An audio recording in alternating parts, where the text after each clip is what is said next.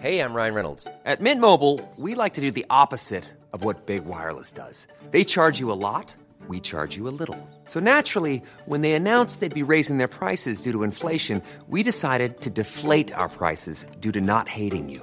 That's right. We're cutting the price of Mint Unlimited from $30 a month to just $15 a month. Give it a try at mintmobile.com slash switch. $45 upfront for three months plus taxes and fees. Promo rate for new customers for limited time. Unlimited more than 40 gigabytes per month. Slows. Full terms at mintmobile.com.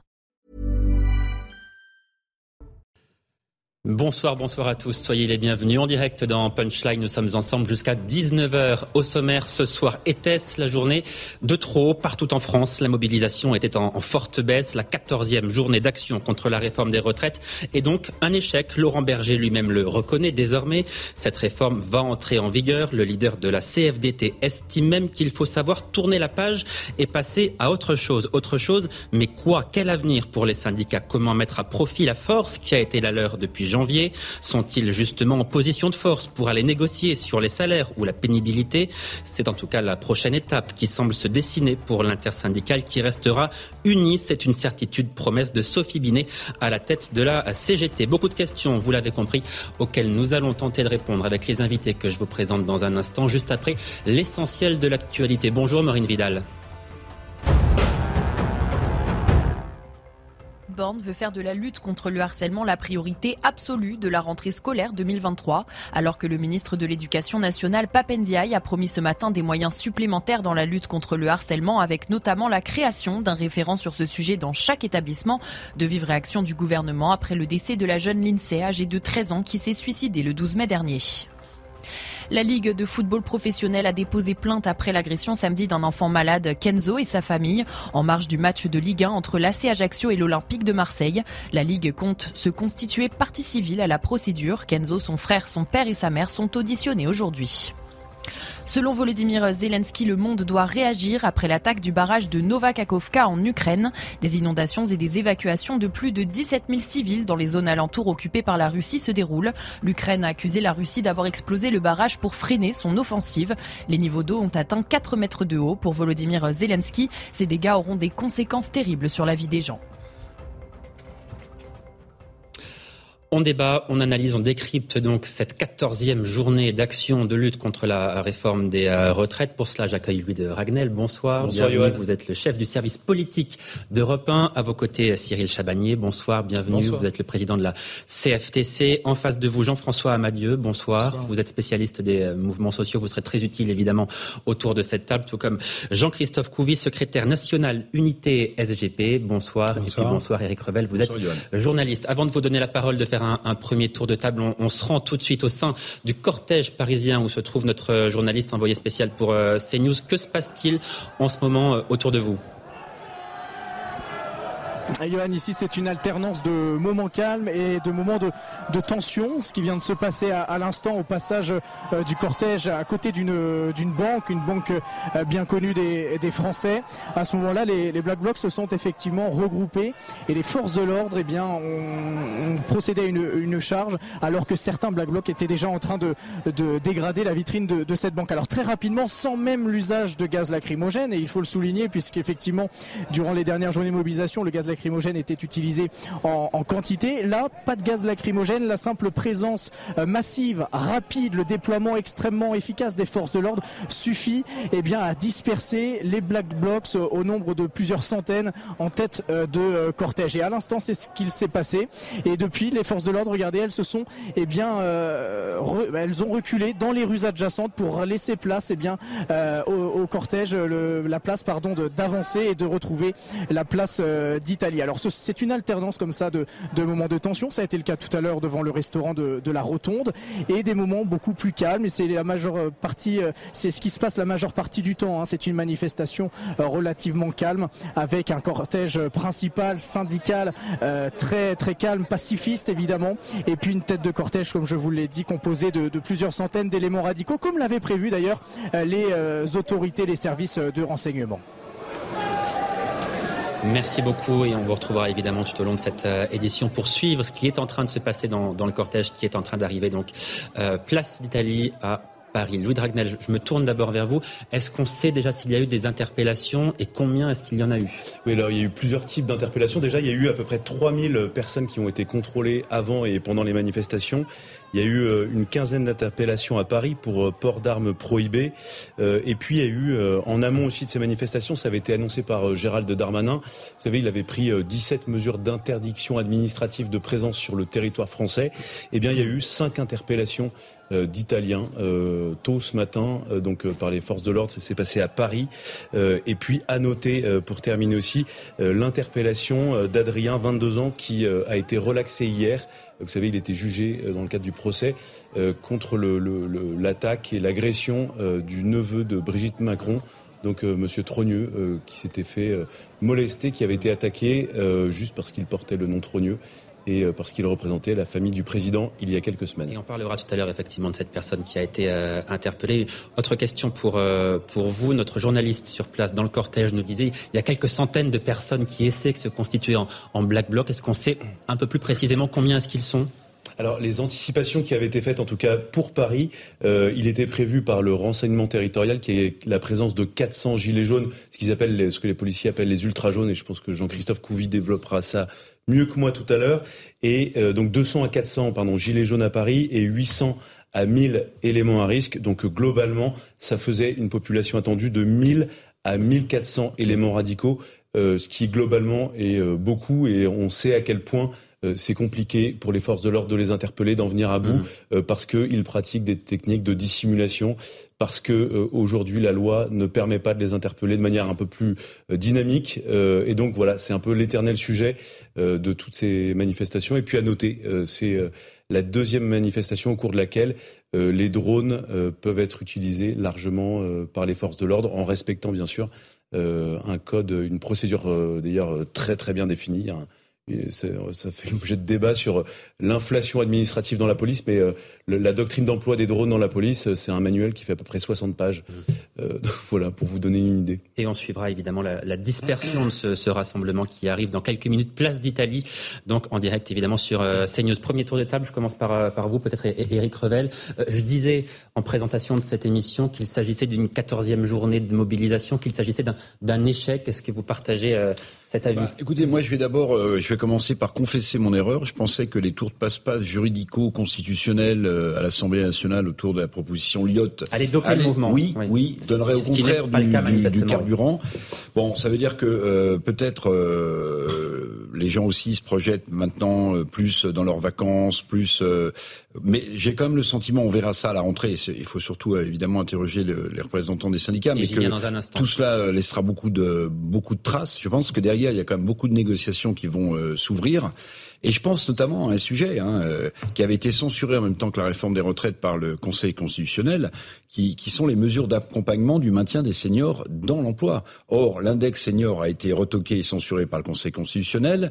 Euh, le, le CDI senior a également été censuré. Et quand vous mettez bout à bout ça et le fait que l'assurance chômage a été réformée euh, a, amoindri le nombre de, de, de mois possibles d'indemnisation pour quelqu'un qui quitte l'entreprise et qui a 50-55 ans, ben, il y a un sujet, me semble-t-il, social très important pour les syndicats. Et est-ce que cette faible mobilisation-là ne va pas donner au gouvernement la possibilité de traiter tout cela par-dessus la jambe On va revenir évidemment longuement sur tout ce que vous venez d'évoquer. À l'instant, ce chiffre communiqué par la CGT, 300 000 manifestants à, à, Paris, un chiffre qui est donc en, en très forte baisse par rapport au, au, 1er mai dernier. Voilà pour le chiffre des syndicats de la, de la CGT. On attend le chiffre de la police qui sera évidemment en baisse aussi, on l'imagine. Mobilisation en baisse partout en, province également, Louis de Ragnel. Oui, en fait, c'est une mobilisation qui est quasiment euh, inférieure à deux fois euh, par rapport aux, précédentes manifestations. Je vous donne euh, quelques exemples. À Marseille, il y a eu 4000 manifestants contre 11 000 la dernière fois. Bordeaux et Rennes, 5500 personnes contre 12 000 la dernière fois. Et puis à Nantes, 8500 personnes. Donc c'est à peu près deux fois, voire un peu plus que deux fois moins euh, que lors de la dernière manifestation. Donc oui, ça marque euh, un essoufflement et un essoufflement d'ailleurs, et je pense que mon voisin de gauche en parlera et sera interrogé sur le sujet, mais, mais qui euh, donne lieu aussi à des premiers désaccords, des premières analyses divergentes entre les leaders syndicaux. Je pense naturellement à Monsieur Berger à la tête de la CFDT et Madame Binet à la tête de la CGT. L'un considère que c'est un barou d'honneur et que maintenant il est temps que ça s'arrête.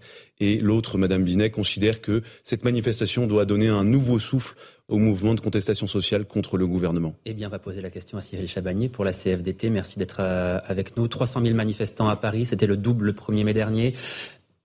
Évidemment, j'imagine que pour vous, c'est quand même une déception. Vous attendiez plus? On attendait un petit peu plus, mais on savait que ça serait euh, bien moins que les précédentes euh, manifestations, euh, tout simplement parce que maintenant on est à cinq mois et demi de ces mobilisations, en tout cas du début de ces mobilisations, cinq semaines où il n'y a pas eu de, de mobilisation. Et puis vraiment la mobilisation d'aujourd'hui était axée sur le fait de laisser la possibilité à l'Assemblée nationale enfin de voter sur le pour ou contre les 64 ans. Et, avec les tours de passe-passe qu'il y a, on sait qu'aujourd'hui, il y a de fortes chances que euh, la présidente de l'Assemblée utilise l'article 40 on pour qu'il n'y ait pas le vote du groupe on, va en parler longuement. Ça, notre antenne, euh, ben, tout à fait. Donc ça, crée un peu, ça crée un peu une frustration, évidemment, mais ça crée aussi un sentiment de résignation. pardon, mais est-ce que c'était la journée de trop? Est-ce que c'était la, la journée nationale de mobilisation qu'il ne fallait pas faire? Euh, vraiment pas. On est tous convaincus et on discutait encore ensemble l'ensemble des numéros 1. Euh, il fallait faire cette manifestation tout simplement parce que c'était un petit peu le, le dernier combat. On savait que si on voulait faire tomber cette réforme et tomber les 64 ans, ça se jouait lors du vote du 8 juin. Et donc comme ça doit se jouer, enfin je dirais presque ça devait se jouer euh, le 8 juin, faire une grosse manifestation le 6 pour euh, mettre la pression sur les députés pour qu'enfin il y ait un vote négatif contre les 64 ans, on continue à dire que c'était une bonne idée. C'est plutôt après tout ce qu'il y a eu autour et, un peu le cafouillage qui crée problème. Vous dites que c'était le dernier combat, ça signifie que pour vous, il ne faut pas de 15e journée d'action. Sophie Binet dit, on va réfléchir, il en faudra sans doute une autre. Ça n'est pas votre position. Vous dites, c'est fini, il faut savoir tourner la page. Alors d'abord, on ne tournera pas la page. On va se réunir à l'intersyndicale la semaine prochaine. On pense, en tout cas pour la CFTC, que c'est pas forcément ce type de mobilisation euh, avec lequel on doit continuer le combat. Ce qui ne veut pas dire qu'on tourne la page. Il va y avoir tout un combat juridique maintenant avec les décrets. Il y en a encore 29 qui doivent sortir et on va regarder si on peut attaquer euh, les décrets. On va euh, travailler aussi sur d'autres sujets. On va continuer à demander au gouvernement de ne pas appliquer la loi. Donc le combat continue. Personne ne souhaite tourner la page. Mais peut-être pas de la même manière. Mmh et euh, que ce soit Laurent Berger, tout à l'heure vous l'avez cité, ou moi-même, on pense que euh, le combat ne, doit plus se mener, euh, en tout cas en ce moment, par de grandes mobilisations, mais plutôt par d'autres formes. Alors on parlera tout à l'heure des nouveaux modes d'action qui pourraient voir le jour éventuellement, si je comprends bien ce que vous nous dites. Avant cela, un détour par la place d'Italie où se trouve notre reporter, reporter pour CNews. Que se passe-t-il autour de vous, là où le cortège doit arriver?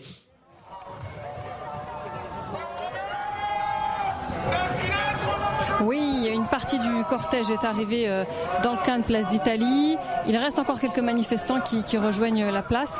Euh, des renforts policiers ont rejoint la, place d'Italie. Pour l'instant, pas de violence. On entendait tout de même un bloc tout à l'heure qui a annoncé au mégaphone une deuxième mi-temps euh, à l'arrivée de la place d'Italie. On s'attend donc à quelques tensions. Pour l'instant, comme je le disais, c'est encore calme. L'heure n'est pas encore à la dispersion, mais on entend clairement que certains sont là pour en découdre. Merci beaucoup et on vous retrouve évidemment tout au long de, cette euh, édition au sein du cortège et à l'arrivée, place d'Italie, où on suivra avec vous évidemment la, dispersion de cette manifestation. Jean-Christophe Couvi, pour l'instant vous êtes plutôt euh, soulagé. Il y a quelques petits débordements, mais pour l'instant rien de très très grave. Oui, c'est ce qu'on appelle le temps des escarmouches, c'est-à-dire que les, Black Blocs euh, Ultra viennent tester un petit peu aussi, viennent au contact, tester un peu les forces de l'ordre, voir un peu le répondant, euh, voir comment euh, si les consignes de fermeté ont été données ou pas. Euh, voilà, c'est des tests. Hein, on voit bien, ils, viennent, ils restent un petit peu, ils font, ils font un petit éclat et hop, ils repartent. ils vont se positionner plus loin. Ils essaient de se reconstituer en masse. Alors précisément, précisément, vous parlez de reconstitution. On se rend à nouveau dans le cortège puisque notre journaliste qui se trouve sur place, l'un de nos journalistes, nous, nous informe qu'il y a une, une, tentative de constitution en, en Black Bloc. Oui, c'est tout à fait ça, euh, Johan. Les, Black Blocs, les, éléments radicaux dispersés très rapidement par euh, les euh, forces de l'ordre, eh bien se reconstituent tout aussi rapidement et se rangent derrière leur, leur banderole, leur fameuse banderole noire, banderole qu'ils déploient, qu'ils ont déployée à deux reprises aujourd'hui dans la manifestation, à tel point qu'ils se sont même arrêtés, arrêté le cortège et se sont pris en photo pour eh bien le brandir en trophée. C'est en tous les cas ce que certains d'entre eux nous ont dit. Donc véritablement une, oui, un, un trophée pour eux puisque parce que généralement, durant les précédentes journées de mobilisation, ces banderoles sont très rapidement retirées par les forces de l'ordre, ce qui n'est pas le cas aujourd'hui. Euh, c'est euh, Black Bloc, c'est bien qui continue d'avancer en tête euh, de cortège en chantant effectivement des, des chants anti, anti-police, anti-gouvernement également, mais voilà, qui, procède à quelques, quelques dégâts sur les arrêts de bus, sur notamment les affiches publicitaires, quelques vitrines également. Mais nous sommes loin des tensions des précédentes journées de manifestation avec des gaz lacrymogènes jetés en, en ombre et avec également des, des tirs de, de lanceurs de balles de défense ou autres. On est véritablement dans une manifestation un peu plus calme, en tous les cas à l'heure actuelle, euh, par rapport aux 13 dernières journées de, de mobilisation. Jean-Christophe Kovic, je, vous ai coupé, je, vous redonne la parole tout de suite. Notre journaliste nous dit, là, les, les Black Blocs euh, déploient leurs banderoles. Généralement, les forces de l'ordre euh, essaient de prendre ces banderoles, les, les enlèvent, etc. Pourquoi ça n'est pas le cas, là? Euh, là, pour l'instant, en fait, alors, le fait de se regrouper, euh, si vous ne, ne commettez pas euh, d'infraction, euh, on, peut difficilement intervenir. Pour l'instant, il n'y a pas d'infraction bah, Pour l'instant, hein. Euh, voilà, quand il y a de la casse, on intervient. Le fait de se regrouper, de se mettre en masse, on sait qu'ils vont préparer quelque chose, mais préventivement, on peut pas faire d'interpellation et on peut pas charger dans la dans, dans la foule comme ça parce que ils n'ont pas commencé à, à commettre des, des, exactions. Donc du coup, c'est un peu ce temps de latence où on attend. On sait très bien nous que ça va partir en quelques secondes, mais pour l'instant, on est en attente et on se prépare. Et puis dès qu'on peut, qu'on a l'instruction, on y va, on va au contact. Euh, pour alors les banderoles, souvent, ça leur sert aussi de bouclier. Euh, c'est des banderoles des fois qui sont un peu plus euh, rigidifiées et qui peuvent servir de bouclier, notamment quand on envoie des grenades lacrymogènes pour les disperser. Voilà. Et après, derrière aussi, s'en servent comme rempart pour euh, pour faire pour apporter, j'allais dire, des projectiles euh, pour que ça se voit moins. Ils mettent aussi des déploient des parapluies euh, pour avoir l'effet de surprise et puis de faire un espèce de mur de mur opaque pour pas que nous on puisse voir les les projectiles qui puissent partir. Donc là, les forces de l'ordre sont en train de se déployer, d'observer, regardent ce qui se passe et vous nous dites à coup sûr, à un moment, il y aura une charge. Oui, il y aura. Alors il y aura une charge. Au départ, il y aura effectivement une, j'allais dire, une initiative des, des Black Blocs. Et puis en réponse, euh, pour regagner du terrain, pour euh, donner toujours creuser cet écart entre les policiers et euh, j'appelle pas ça des manifestants, mais j'allais dire des, des, des, des ultras. Euh, il faut toujours garder en France, et c'est cette vertu du maintien de l'ordre, c'est garder la distance et essayer d'aller le moins possible au, corps, au corps à corps. Quand on va au corps à corps, c'est pour les interpellations ou pour leur donner, nous redonner l'avantage du terrain, repousser et revenir après en arrière pour, pour se défendre. Louis de Ragnel. Juste une petite précision aussi. Euh, ce qui est à noter, c'est que souvent les, les, les, casseurs qui veulent participer, constituer un black bloc, euh, se dissimulent le visage. Donc vous les voyez souvent utilisent des masques anti-Covid ou alors des écharpes, des cagoules, des casquettes pour pas être reconnus euh, ensuite euh, s'il y a des interpellations. C'est parce que tout l'enjeu c'est la judiciarisation, euh, c'est être capable de, de vérifier que la personne interpellée mmh. était vraiment en train de commettre une exaction. Et, et, ça pour le coup, toutes les personnes qui dissimulent leur visage dans une manifestation, eh bien la loi prévoit une peine d'emprisonnement d'un an et 15 000 euros d'amende. Donc aujourd'hui, il n'est pas autorisé, c'est même interdit interdit euh, de manifester le visage dissimulé. Et on va continuer évidemment à, à, suivre ce qui se passe au sein de ce cortège qui est en train d'arriver à Place d'Italie. Point final donc de cette quatorzième journée d'action nationale pour ce qui est de la mobilisation euh, parisienne. On va revenir aux chiffres de cette euh, journée d'action, les chiffres de la mobilisation à Paris notamment. Je vous rappelle ce chiffre de la CGT qui nous est parvenu il y a quelques minutes seulement. La CGT qui annonce 300 000 manifestants dans la capitale contre 550 000 le 1er mai dernier, deux fois moins de manifestants, donc selon euh, les chiffres des syndicats. On attend les, les, chiffres la police qui évidemment devraient aller dans le même sens. Je me tourne maintenant vers vous, Jean-François Amadieu, spécialiste des mouvements euh, sociaux. 400 000 manifestants selon la CGT. Je le disais, on attend les chiffres de la police. Quand même, 400 000 manifestants, 300 000 au bout de la quatorzième journée d'action. C'est en recul, certes, en très fort repli, mais est-ce que ça reste un chiffre impressionnant? Vous qui êtes spécialiste de ces mouvements, au bout de 14 jours d'action, est-ce que c'est un chiffre qui est convenable ou c'est vraiment une déception? Oh, évidemment, c'est le plus bas depuis le début, depuis le mois de janvier, ça s'est entendu. Euh, cela dit, euh, par comparaison avec euh, des manifestations qui ont pu avoir lieu depuis ces 20 dernières années, ce n'est pas non plus un chiffre complètement nul. Euh, c'est certain. Euh, mais je dirais que tout le monde s'attendait à, à, ce chiffre aujourd'hui. personne n'avait imaginé qu'il puisse y avoir un rebond. On n'aurait pas vu pourquoi. Donc après, je crois que Cyril Chabagnier le disait très bien, il était quand même utile euh, que cette manifestation existe, quand bien même les effectifs n'étaient euh, pas euh, de, de, haut niveau, pour marquer le coup et à l'approche effectivement du, du 8 juin. Donc c'était tout à fait cohérent, mais ça si vous voulez, euh, en dehors de quelques journées qui ont été à des niveaux très élevés, jusqu'à 1,3 million, euh, on, à partir du moment où le chiffre, je dirais, est euh, honorable et sans plus, euh, ça n'est pas un enjeu euh, en soi. Il n'y avait pas un enjeu vraiment aujourd'hui de regarder à 100 000 ou 200 000 près où est-ce qu'on en était. Si on, si on, remonte les 10, 20 dernières années, est-ce qu'il est courant de voir 14 journées nationales d'action ah avec le même mot d'ordre? Avec le même, il faudrait compter dans les précédentes réformes des retraites, Cyril doit le savoir peut-être, avoir ça en tête, mieux que moi, euh, 14, c'est beaucoup de journées dans les réformes précédentes des retraites. Je ne pense pas qu'on arrivait à 14. À chiffres, je crois qu'on est arrivé à 12. Oui, c'est ça. C'est vraiment, euh, ça doit être le chiffre le plus le plus élevé.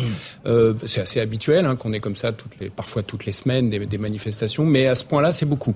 Euh, et puis le deuxième trait qui a caractérisé cette fois-ci euh, ces journées, donc nombreuses à un niveau effectivement, même encore aujourd'hui honorable, très élevé, c'est surtout cette fameuse intersyndicale qui est quand même, même si on compare aux précédents de, de 2010, euh, elle a été très forte cette fois-ci, très durable, elle a donné une tonalité très différente par rapport à ce qu'on a connu jusqu'à présent. Donc ça, c'est la grande nouveauté.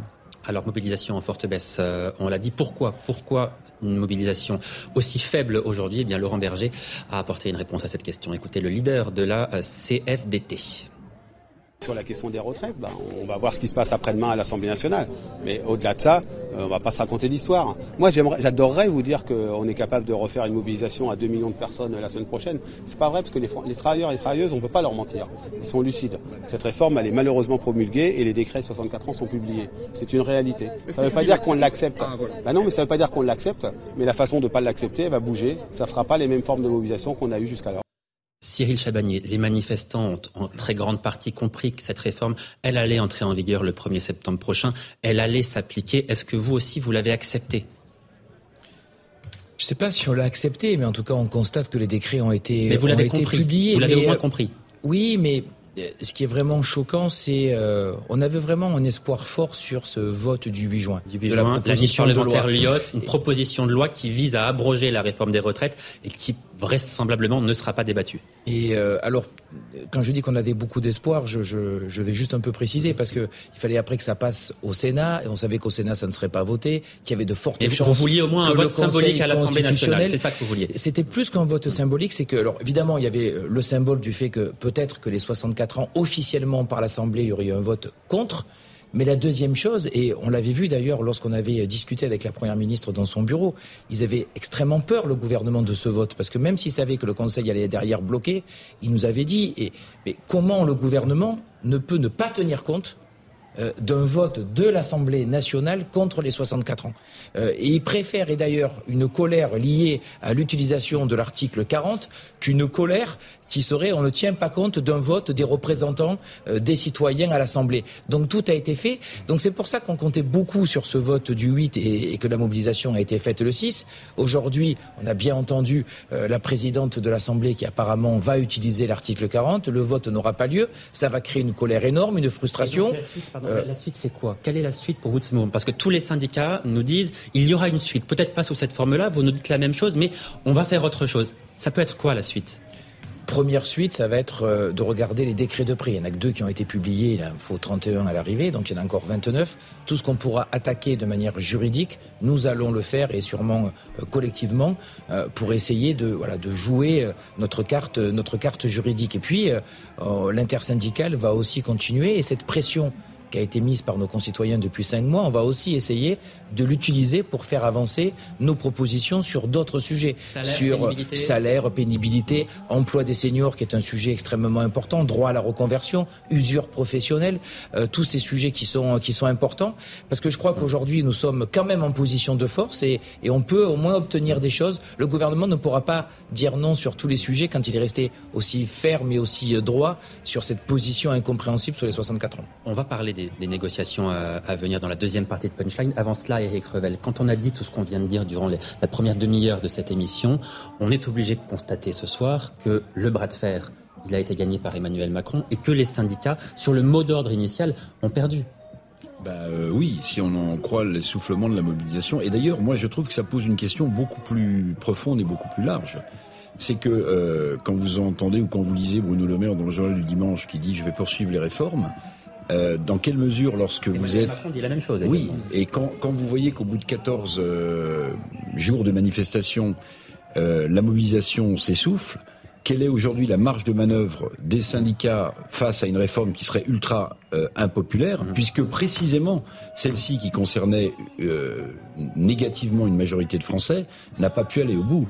C'est-à-dire que c'est bien d'avoir mobilisé pendant 14 jours, Monsieur Chabagnier. C'est très bien pour euh, pour vous, pour euh, pour redonner du souffle au syndicalisme en France qui en manquait un peu. mais la question, tout, euh, on l'a fait avant tout parce que la mesure était pas oui, bonne. Oui, certes, certes, certes. mais bon, il y avait ça aussi. Vous l'admettez. Il y a, bon, il y a, les syndicats étaient un peu en perte de vitesse. Mais la question que je vous pose, c'est celle-ci.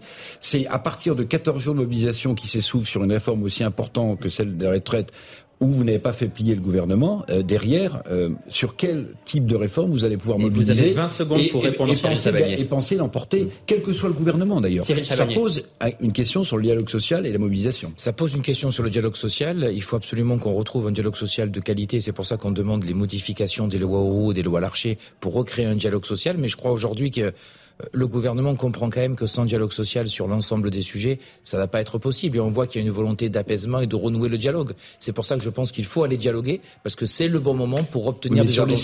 Vous restez avec nous, on marque une très courte pause et on revient d'ici quelques minutes au sein de ce cortège parisien qui arrive à son point final, place euh, d'Italie. À tout de suite. De retour en direct sur CNews, soyez la bienvenue dans la deuxième partie de Punchline. On retourne au sein de la mobilisation parisienne juste après l'essentiel de l'actualité. Maureen Vidal. Emmanuel Macron a rendu hommage aux 177 Français qui participèrent au débarquement le 6 juin 1944. La cérémonie a eu lieu à Colville-Montgomery dans le Calvados pour le 79e anniversaire du débarquement allié. Le président a salué les 21 hommes qui ont passé avec succès les épreuves de sélection du commando et a remis son béret vert aux meilleurs élèves de la sélection. Une cérémonie aux côtés de Léon Gauthier, âgé de 100 ans, dernier survivant du débarquement. Dans le Pas-de-Calais, un détenu de 45 ans est mort dans une rixe au centre pénitentiaire de Longness, des faits qui se sont déroulés dans la cellule de l'agresseur. Il aurait étranglé l'homme avec un lacet puis l'aurait égorgé, selon un syndicaliste. Les raisons de cet acte ne sont pas encore connues. L'auteur présumé purgeait une peine de réclusion criminelle. Il a été placé en garde à vue pour homicide volontaire. Le prince Harry au tribunal pour un procès contre un tabloïd. Le duc de Sussex a dénoncé l'intrusion de la presse dans sa vie privée. Il a déclaré que chaque article à son sujet l'avait fait souffrir, selon ses mots. Il s'agit de la première fois depuis 130 ans qu'un membre de la famille royale britannique répond aux questions d'un tribunal. 17h31, on retourne tout de suite au sein de ce cortège parisien Place d'Italie. Euh, quelle est la situation autour de vous en ce moment? Eh écoutez, le, cortège arrive place euh, d'Italie et l'ambiance est très calme, euh, même voire même très festive. Hein. Ça, euh, c'est une ambiance assez différente de ce qu'on a pu voir lors des manifestations précédentes. On a pu voir un char avec de la musique, des chorégraphies. voilà une ambiance assez différente. cependant, on a pu voir lors de lors de, du cortège parisien que du mobilier urbain avait été saccagé. Hein. Comme souvent, le mobilier urbain été attaqué, certaines vitrines, certains slogans, des tags aussi sur certaines vitrines. On a pu entendre aussi des slogans habituels avec euh, des slogans aussi parfois nouveaux comme euh, Macron, euh, il va faire noir chez toi, peut-être une référence aux coupures d'électricité et notamment celle qui a eu lieu ce matin en région parisienne. Ambiance donc pour le moment très festive, mais attention, la, nuit peut être longue, il fait beau sur la capitale, il fait chaud et on le sait sur cette place d'Italie, il y a eu par le passé des confrontations entre Black Bloc et force de l'ordre. Donc pour le moment, il faut être prudent, mais l'ambiance est à l'heure où l'on vous parle plutôt euh, festive. Jean-Christophe Couvi, si c'est plus calme, on peut imaginer que c'est parce qu'il y a moins de monde et que les perturbateurs ont plus de mal à agir et à se rassembler.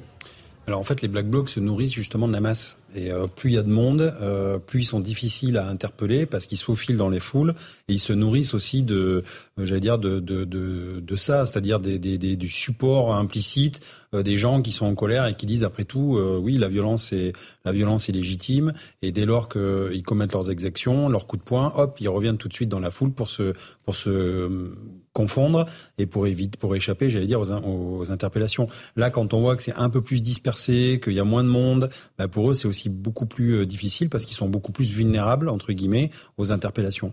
Mais en même temps, nous, ça nous va très bien, policiers. Hein. Nous, ce qu'on veut, c'est que ça se passe très bien, que les gens viennent euh, manifester tranquillement, qu'ils repartent chez eux et qu'il n'y ait aucun blessé. Et, et, voilà, la messe est dite. Alors, 14 interpellations pour l'instant dans le cortège parisien. On va retrouver Noémie Schulz, journaliste au service police-justice de CNews. Noémie, parmi ces 14 interpellations, l'interpellation d'un homme qui se trouvait hier au tribunal pour y être jugé et que vous connaissez bien puisque vous avez assisté euh, à son procès. Oui, il était l'un des trois prévenus renvoyés hier devant le tribunal correctionnel d'Amiens pour s'en être pris euh, violemment à Jean-Baptiste Trogneux. C'était il y a euh, un mois et c'est le seul qui euh, hier a été relaxé au bénéfice du doute. En effet, seule la victime l'avait identifié comme un de ses agresseurs. Aucun témoin ne pouvait en attester. Ce jeune homme de 22 ans qui se présente comme journaliste indépendant, il n'a pas sa carte de presse, il ne sait ni lire ni écrire, mais il explique faire des vidéos et les mettre sur les réseaux sociaux comme TikTok. Hier, il a expliqué qu'il était euh, présent, que s'il était présent devant la chocolaterie Trogneux, c'était pour couvrir le rassemblement sauvage. Il portait d'ailleurs ce soir-là un brassard presse. Le procureur n'avait pas été convaincu euh, par cette version. Pour lui, Adrien F avait bien porté des coups à Jean-Baptiste Trogneux quand il était au sol. Il avait demandé sa condamnation à deux ans de prison, dont six mois avec sursis probatoire. Mais son avocat lui a insisté sur, euh, dans sa plaidoirie sur l'éventualité que Jean-Baptiste Trogneux se soit trompé en l'identifiant. Le doute doit bénéficier à mon client. Voilà ce qu'il avait rappelé, il a obtenu gain de cause et son client a donc retrouvé la liberté hier à l'issue de l'audience. Il a visiblement pris la route pour la capitale dans la foulée, hier soir ou ce matin.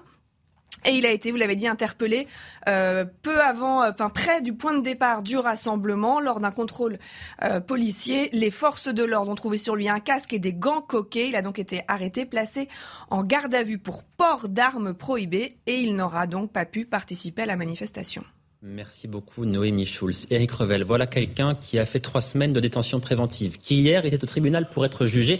Il a été euh, relaxé faute de preuves, mais qui le lendemain de ce procès vient à Paris et est arrêté pour port d'âme. Bon, quand on a dit ça, on a tout dit en réalité. Oui, il aime prendre des risques, euh, ce, jeune homme. Euh, bon, après, on peut considérer qu'il a le droit de manifester, mais alors port d'armes, c'est-à-dire qu'est-ce qu'on a trouvé sur lui? J'ai pas bien compris. Alors des, gants, des gants, des gants coquets, ainsi qu'un casque.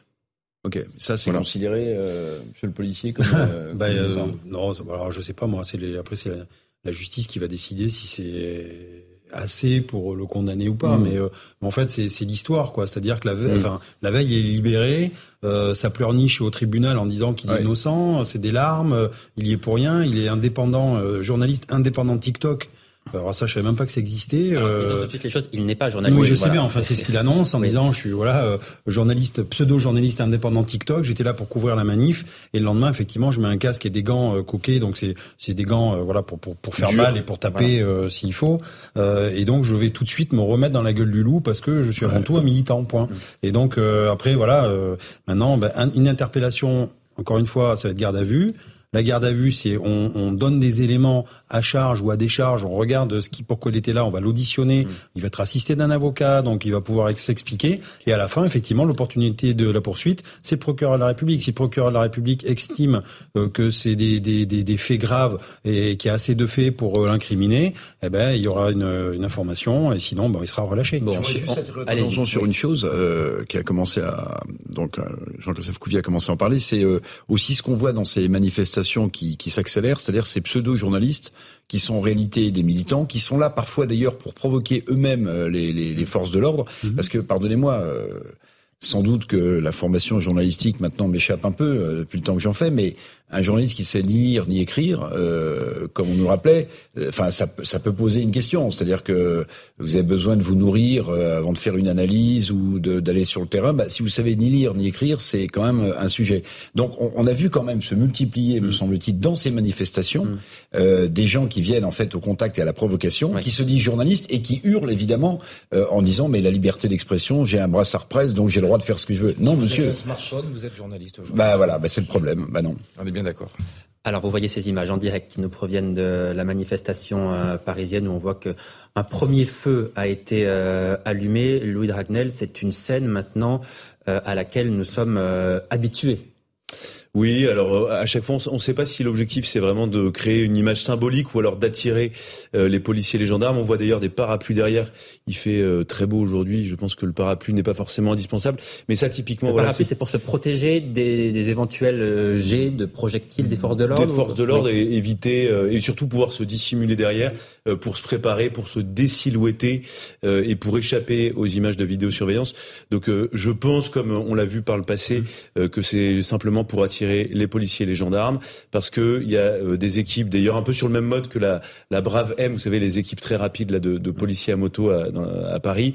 Euh, il y a des équipes à moto maintenant de la brigade des sapeurs-pompiers de Paris qui viennent pour euh, à chaque manifestation euh, pour éteindre des incendies. Et donc euh, on se demande vraiment, et je pense que ça va être confirmé, si c'est pas en fait un piège qui est tendu en fait à la police. Jean-Christophe Couvier, est-ce que ça ressemble à un piège qui serait tendu à, à vos collègues? Est-ce qu'on a l'impression en tout cas que les, les perturbateurs ou ceux qui essaient de se constituer en black bloc sont en train de se préparer pour passer à l'action oui, bon là, on a, on a vu en fait, ils se mettaient en place avec les grandes banderoles. Alors je vous dis, c'est des banderoles taguées, mais qui sont assez rigides et qui servent de d'écran en fait, euh, d'écran et de, de bouclier.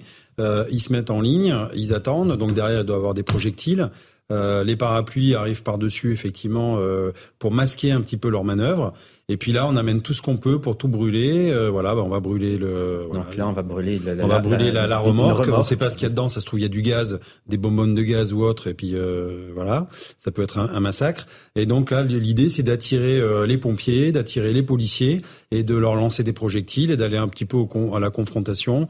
Euh, et, et l'idée aussi, c'est effectivement de prendre des photos chocs avec tous les pseudo-reporters qui sont là. Et là, regardez encore une fois, quand vous allez vouloir vous policiers intervenir, vous déplacer et, bah, vous allez déjà avoir un, un dire une barrière de, de, de, de photographes euh, et, et de, de, journalistes. Donc pour vous mouvoir et pour euh, pour manœuvrer, c'est hyper compliqué. Donc des fois on les pousse, on leur demande de partir. C'est la liberté, c'est la presse ou la pseudo-presse, parce qu'encore une fois, les professionnels se mettent de côté et eux n'interfèrent pas avec les manœuvres policières. Et de l'autre côté, voilà, on a compris qu'ils voulaient euh, des échauffourées et ils veulent une, une confrontation à, par rapport aux policiers. Où, est-ce que sont positionnés vos, vos collègues là? Où sont positionnés les forces de l'ordre par rapport à l'image qu'on est en train de voir en direct à, à, à l'écran? Alors, les forces de l'ordre, en principe, sont positionnées euh, dans les dans les rues parallèles, euh, parce qu'encore une fois, on laisse toujours un espace euh, entre les manifestants et, et, la police. Et puis là, l'idée, bah, c'est que la salle de commandement est au courant, va donner des instructions, va faire, il va y avoir des manœuvres, et puis dans pas longtemps, il va y avoir effectivement des policiers qui vont arriver en nombre pour accompagner les pompiers, circonscrire l'incendie, et puis reprendre le terrain. Voilà, déjà, on voit les pompiers qui arrivent, avec un peu de chance, ils vont se faire caillasser. J'espère pas, les pauvres. et eux aussi, ils ont, c'est l'équivalent entre guillemets de la bravem des pompiers. Ils se déplacent vite en, en, en, deux roues euh, et pour venir, euh, je vous dis, euh, pour circonscrire l'incendie et, et, essayer de, de que les gens qui aient pas de blessés par rapport à ça. Et là, on va voir encore une fois, voilà, les policiers vont arriver pour les pour les protéger. Ça, c'est la bravem. Euh, qui viennent faire voilà opération coup de poing pour euh, donner justement de l'espace et protéger les pompiers. Voilà. Et on voit bien que les gens disent mais partez, euh, restez pas là, alors qu'en fait l'idée, voilà, vous voyez bien, c'est les pompiers qui se font caillasser. La Bravem qui est en train donc de se préparer à, à, charger pour pouvoir disperser les perturbateurs et permettre aux pompiers d'accéder à l'incendie. Ben en fait, on a là, là les, les, les, les ultras ont, ont, refusé que les pompiers viennent intervenir puisque les, les Bravem sont venus les dégager. Vous voyez bien qu'en fait, ils s'attaquent à tout, mm. euh, tout ce qui représente l'État, y compris les pompiers qui sont là pour sauver des, des vies. là, on voit que la Bravem est en train de, de reculer. Qu'est-ce que ça signifie? Ça signifie qu'ils ne sont pas assez nombreux, qu'ils sont en difficulté, donc qu'ils se replient pour pouvoir se protéger et ils attendent leurs collègues? Oui, bah, la Bravem est arrivée. Bah voilà, en fait là, on voit maintenant, c'est la Bravem est juste arrivée pour sécuriser les pompiers. Et là, on envoie euh, des, des, sections euh, effectivement de, de forces mobiles qui sont plus aguerries et plus lourdement protégées. Euh, pour euh, pour prendre le terrain et pour essayer de disperser euh, les black blocs. Donc on lance des grenades lacrymogènes pour reprendre le terrain et on fait des charges pour bah, pour faire des bons offensifs et reprendre le terrain et pouvoir derrière permettre aux pompiers de travailler sereinement sans qu'ils se fassent caillasser et ce qui semble être le cas puisque les pompiers vont se diriger vraisemblablement mm. donc vers cet incendie pour pouvoir euh, l'éteindre. Ça permet de montrer une nouvelle fois les conditions de travail de, de, de ces pompiers qui sont vraiment scandaleuses parce qu'encore une fois, ils viennent éteindre un incendie, ils viennent rendre un service en mmh. quelque sorte et ils sont euh, caillassés, menacés dans leur intégrité physique. Donc ils, prennent un, véritable risque, tout comme les, les policiers d'ailleurs, comme les, les, forces de l'ordre, qui une nouvelle fois eh bien, sont, sont confrontés à, à, des individus qui euh, euh veulent euh, les atteindre physiquement. Ah oui, oui, de toute façon, s'ils peuvent étendre malheureusement des policiers ou des pompiers par terre et les envoyer à l'hôpital, ils seront contents. Hein. pour eux, tout ce qui représente l'État, c'est l'ennemi. Donc c'est des personnes qui sont euh, voilà, qui sont politiquement euh, investis. Pour eux, la politique, ça passe par la violence. Leurs idées, c'est la violence, et il faut que la politique se diffuse, enfin leurs idées par la violence, parce qu'il n'y a que la violence qui peut amener euh, un changement de situation. Jean-François Amadieu, j'allais dire, il est traditionnel dans notre pays d'assister lors de chaque manifestation à ce genre de scène. Traditionnel, je ne sais pas si c'est le bon mot.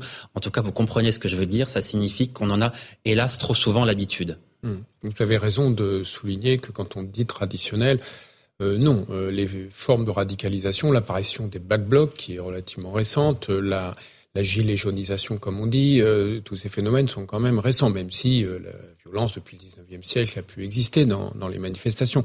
Là, on assiste quand même à autre chose, évidemment.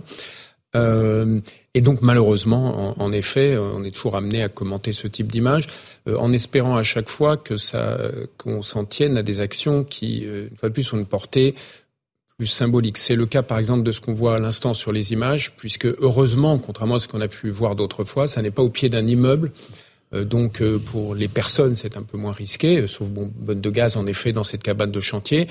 et puis, en revanche, évidemment, à chaque fois, la question, ce qu'on craint toujours, évidemment, ce qu'on regarde, c'est euh, le, lorsque euh, euh, des policiers peuvent être blessés ou des pompiers, lorsque effectivement on s'en prend aux personnes.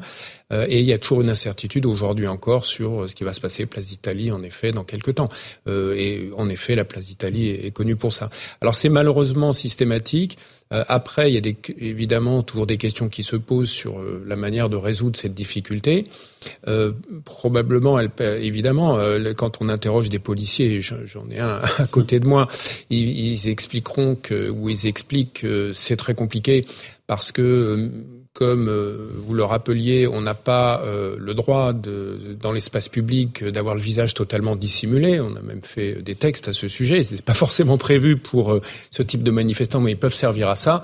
Et de toute manière, votre intention, elle, elle est connue. Et donc, mais, mais les policiers expliquent que c'est compliqué de procéder à toutes ces interpellations. Mais quelles sont les personnes qui restent aujourd'hui dans, dans les cortèges? La mobilisation est en très forte baisse. On serait tenté de se dire ah qu'au bout de 14 journées d'action, il reste dans ces cortèges les personnes les plus déterminées ah uniquement, du tout. et parmi elles les plus radicalisées. Je me trompe? Non, non, c'est pas le cas. Euh, et d'ailleurs aujourd'hui, et, et, et Cyril Chabagnier était, était dans la manifestation, et, et ça n'est pas le cas. Euh, euh, vous avez des manifestants, même d'ailleurs du premier jour. Vous retrouvez les bataillons classiques euh, qu'on voit bien euh, à la fois de certaines formations politiques, mais également des organisations syndicales. Aujourd'hui, il n'y a pas beaucoup de gens qui ont pris leur journée, qui se sont mis en grève pour aller manifester, mais en revanche, euh, il va y avoir classiquement dans ce genre de journée, il faut le dire aussi, tous ceux qui sont des adhérents, qui sont des élus dans, dans les organisations syndicales, etc. C'est, pas, nous n'avons pas aujourd'hui dans les défilés des gens radicalisés. D'ailleurs, dans la journée d'aujourd'hui. Sauf gens radicalisés mais parmi les défilés. Oui, mais mais euh, aujourd'hui vous. Non, mais les, je, je dis pas que les organisateurs. Non, c'est simplement pour préciser peut-être un, peu oui. Alors en fait,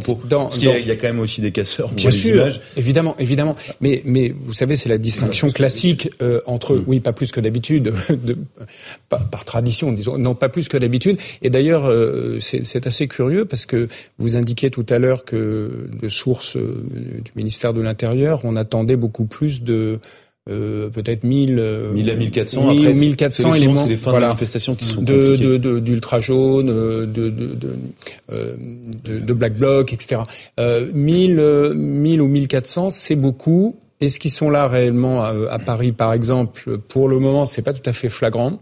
Par comparaison avec d'autres précédents qu'on a eus, ça paraissait un peu plus massif. Alors après, ce qui est le, le point très important, vous le soulignez tout à l'heure, c'est combien de personnes euh, sont des sympathisants et se trouvent euh, à côté, euh, en effet, de vrais faux journalistes, mais aussi, je dirais, des, des, des, manifestants qui, eux, effectivement, trouvent ça plutôt sympa.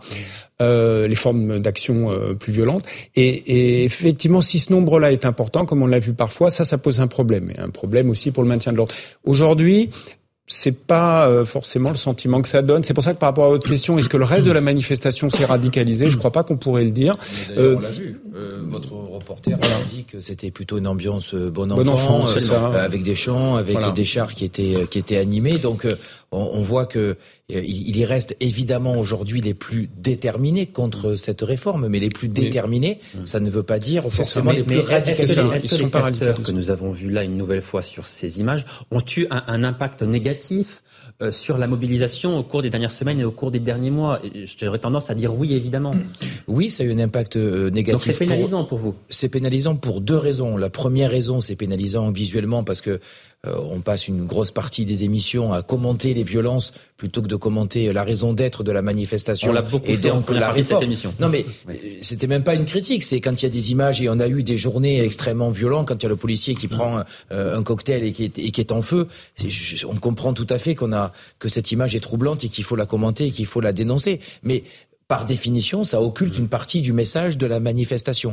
Et puis on a eu, euh, lors des dernières manifestations, avec la montée de la violence et du nombre de black blocs, euh, des personnes, alors soit qui venaient à la manifestation, mais qui partaient relativement tôt, parce qu'on savait qu'au bout de deux heures de manifestation, c'est-à-dire à, mi-parcours, les violences arrivaient, et donc des militants qui disaient, ben, je viens au début, mais, mais je pars plus tôt. D'autres personnes qui venaient aux manifestations en famille, voire avec des enfants ou des personnes âgées, ils disent là, moi je vais y aller, mais euh, mes enfants mon épouse, euh, euh, mes parents ne vont pas venir. Donc euh, ça nous fait perdre du monde, évidemment, parce qu'il y a une certaine crainte, et ça fait perdre le message. Donc c'est doublement pénalisant. Alors on va suivre évidemment euh, cette mobilisation qui est en train d'arriver, place d'Italie à, Paris, donc le point final de cette quatorzième journée d'action euh, parisienne. Euh, on va suivre évidemment ce qui se passe à, l'arrivée de cette, cette manifestation. Voilà les forces de l'ordre qui sont bien positionnées, Jean-Christophe Couvi, mhm. qui attendent, qui regardent effectivement les manifestants qui sont en train d'arriver place d'Italie et qui surveillent, donc qui sont en, en, attente effectivement, je vous le disais, de, de voir ce qui, ce qui va se passer oui, bah là c'est les CRS, euh, donc donc qui sont qui sont positionnés, prépositionnés justement pour intervenir si besoin, montrer aussi qu'il y a y a des policiers en nombre. Euh, c'est important de montrer euh, la force entre guillemets et la détermination. Et puis après, ce que j'ai noté, mais c'est vrai, c'est qu'on fait des lois, on vote des lois où par exemple on n'a pas le droit d'être masqué dans une manifestation manifestement, il y a des gens qui sont masqués, on les interpelle pas parce qu'il faut aussi tout un process, avoir du, du, du, nombre de personnel pour interpeller et après traiter les affaires. Mais dans un autre côté, paradoxalement, on demande à mes collègues qui prennent des cocktails Molotov de ne pas mettre leur cagoule inifugée. Voilà. Donc euh, c'est tout le paradoxe moi que, que je pourquoi pourquoi est-ce qu'on leur demande parce que parce que ça fait pas bien parce que euh, parce que il y a il y a la Ligue des droits de l'homme et des autres euh, penseurs et qui ont dit oui c'est pas bien d'avoir des policiers qui masquent leur visage on peut pas les reconnaître si on doit déposer plainte. Bah, je suis désolé mais quand on prend des cocktails Molotov moi j'ai mon collègue Nasser bah, il était bien content d'avoir sa sa cagoule unifugée enfin s'il l'avait eu d'ailleurs mm. ça aurait pu être mieux. Donc c'est tout j'allais dire l'ambiguïté le paradoxe que je que je moi qui nous fait qui nous font bondir nous syndicalistes. qui a qui a pris oui, feu, qui a, pris feu, euh, effectivement, euh, lors de, au 1er mai. Donc voilà, d'un côté, on permet à des manifestants, on les tolère euh, alors que c'est interdit, et de l'autre côté, policiers qui devraient pouvoir mettre ces, ces, ces cagoules inifugées, on leur interdit de les mettre. Voilà.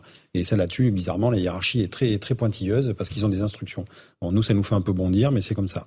Euh, ça, c'est ce que je voulais souligner. Et après, effectivement, le euh, le fait que c'est que les, là aujourd'hui, en fait, si vous voulez, euh, ce qui est marrant, c'est qu'en fait, en France, on parle de 14 journées. Mais quand on compare avec les pays étrangers, par exemple l'Allemagne, les manifestations, elles arrivent en bout de négociation. Et nous, en fait, quand on voit qu'on fait des, des, manifestations, c'est le début des négociations, et c'est peut-être ça qu'il va falloir changer dans le dialogue social en français. Allez, vous restez avec nous, on va marquer une très courte pause, et on retourne au sein de ce cortège euh, parisien. On suivra la dispersion donc de ce cortège en direct sur CNews et sur euh, Europe 1 dans quelques minutes. À tout de suite.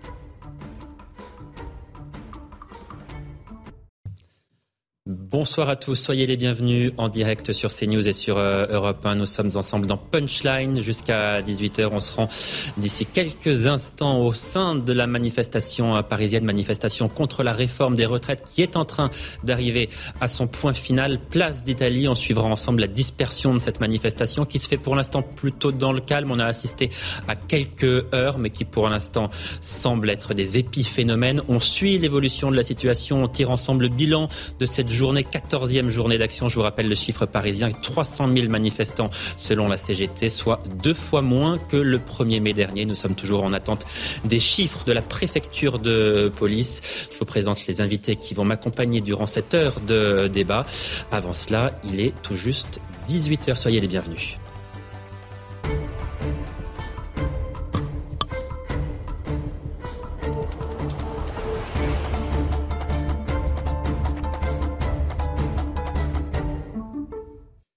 Et à 18h, voici l'essentiel de l'actualité. Le nombre de manifestants contre la réforme des retraites est en baisse. Selon la CGT, 300 000 manifestants se seraient réunis à Paris aujourd'hui. Ils étaient 550 000 le 1er mai dernier. Les autorités disaient attendre entre 40 et 70 000 manifestants dans la capitale. Je vous le disais, les chiffres officiels de la préfecture devraient être donnés dans la soirée. Toujours à Paris, 2700 contrôles ont été effectués en marge de la manifestation contre la réforme des retraites. 17 interpellations ont été effectuées par les forces de l'ordre pour port d'armes prohibé. Ce sont les derniers chiffres officiels donnés à 17h30. Les syndicats, eux, entrevoient la fin du match, selon Laurent Berger, après cinq mois de mobilisation contre la réforme des retraites, avec une tentative d'abrogation mal engagée à l'Assemblée jeudi prochain. L'intersyndicale entend rester uni pour peser sur d'autres sujets. Laurent Berger qui appelle les syndicats à peser dans le rapport de force à venir sur d'autres sujets comme les salaires notamment ou encore les conditions de travail. Selon Vladimir Zelensky, le monde doit réagir après l'attaque du barrage de Novakakovka en Ukraine. Des inondations et des évacuations de plus de 17 000 civils dans les zones alentours occupées par la Russie se déroulent en ce moment. L'Ukraine a accusé la Russie d'avoir, je cite, explosé le barrage pour freiner son offensive. Les niveaux d'eau ont atteint 4 mètres de haut. Selon Vladimir Zelensky, ces dégâts auront, je cite, des conséquences terribles sur la vie des gens.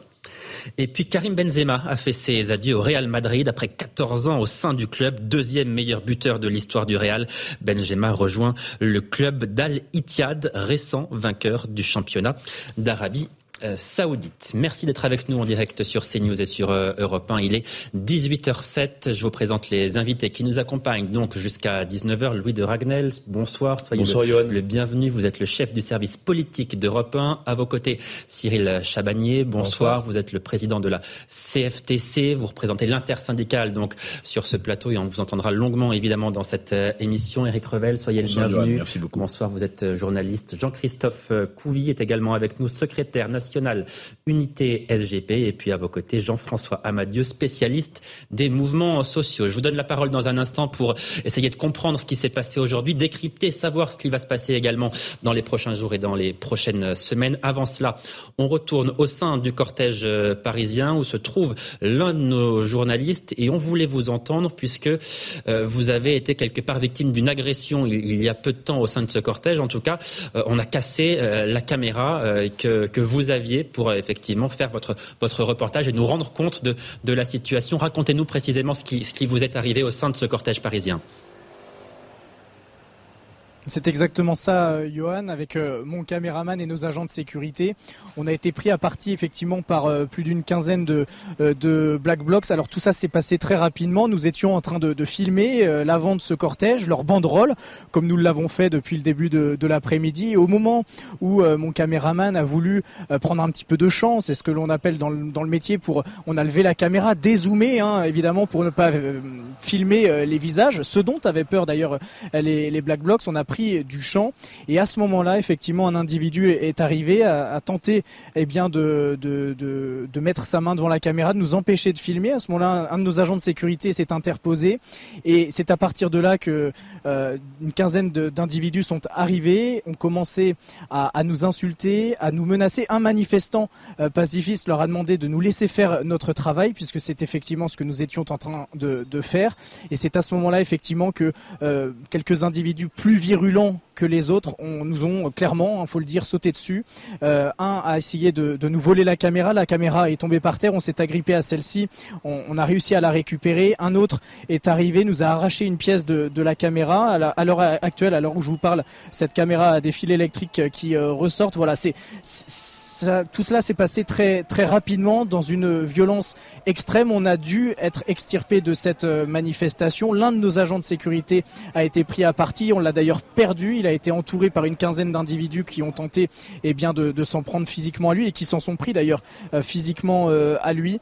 et encore une fois, c'est quelque chose qui contraste avec le début de la manifestation puisque tout était très calme, mais ces Black Blocs, à l'appel de quelques-uns plus virulents que les autres, eh bien, nous ont pris pour cible à ce moment-là et nous ont désignés euh, comme responsables de, ce qui se passait, nous ont euh, traités de menteurs, de d'autres insultes que je ne pourrais pas citer euh, à l'antenne, mais effectivement, le résultat des courses est effectivement une belle frayeur pour notre équipe, des agents de sécurité qui ont été bousculés, qui ont été frappés et une caméra qui a été cassée et donc et donc voilà. D'ailleurs, on remercie nos agents de sécurité d'avoir été à nos côtés puisque probablement que s'ils n'avaient pas été là, la suite n'aurait pas été celle que l'on connaît aujourd'hui. Merci beaucoup pour votre euh, témoignage qui rend évidemment très bien compte de, la situation des, journalistes et de la, pénibilité, la dureté de leur travail dans, ce genre de, de, manifestation. Et ce que beaucoup de gens, de téléspectateurs ignorent, c'est que Louis Dragnel, beaucoup de journalistes qui sont dans ces, manifestants, dans ces manifestations, et c'est le cas des journalistes de CNews, ont des agents de sécurité avec eux, ce qui en dit long quand même sur la situation que nous, connaissons en ce moment. C'est vrai que y a 10 ans, une dizaine d'années, les gilets jaunes, en tout cas, c'est quelque chose qui n'existait pas en France. Euh, c'était simplement pour les journalistes qui partaient sur les théâtres de guerre, dans les zones de très forte tension.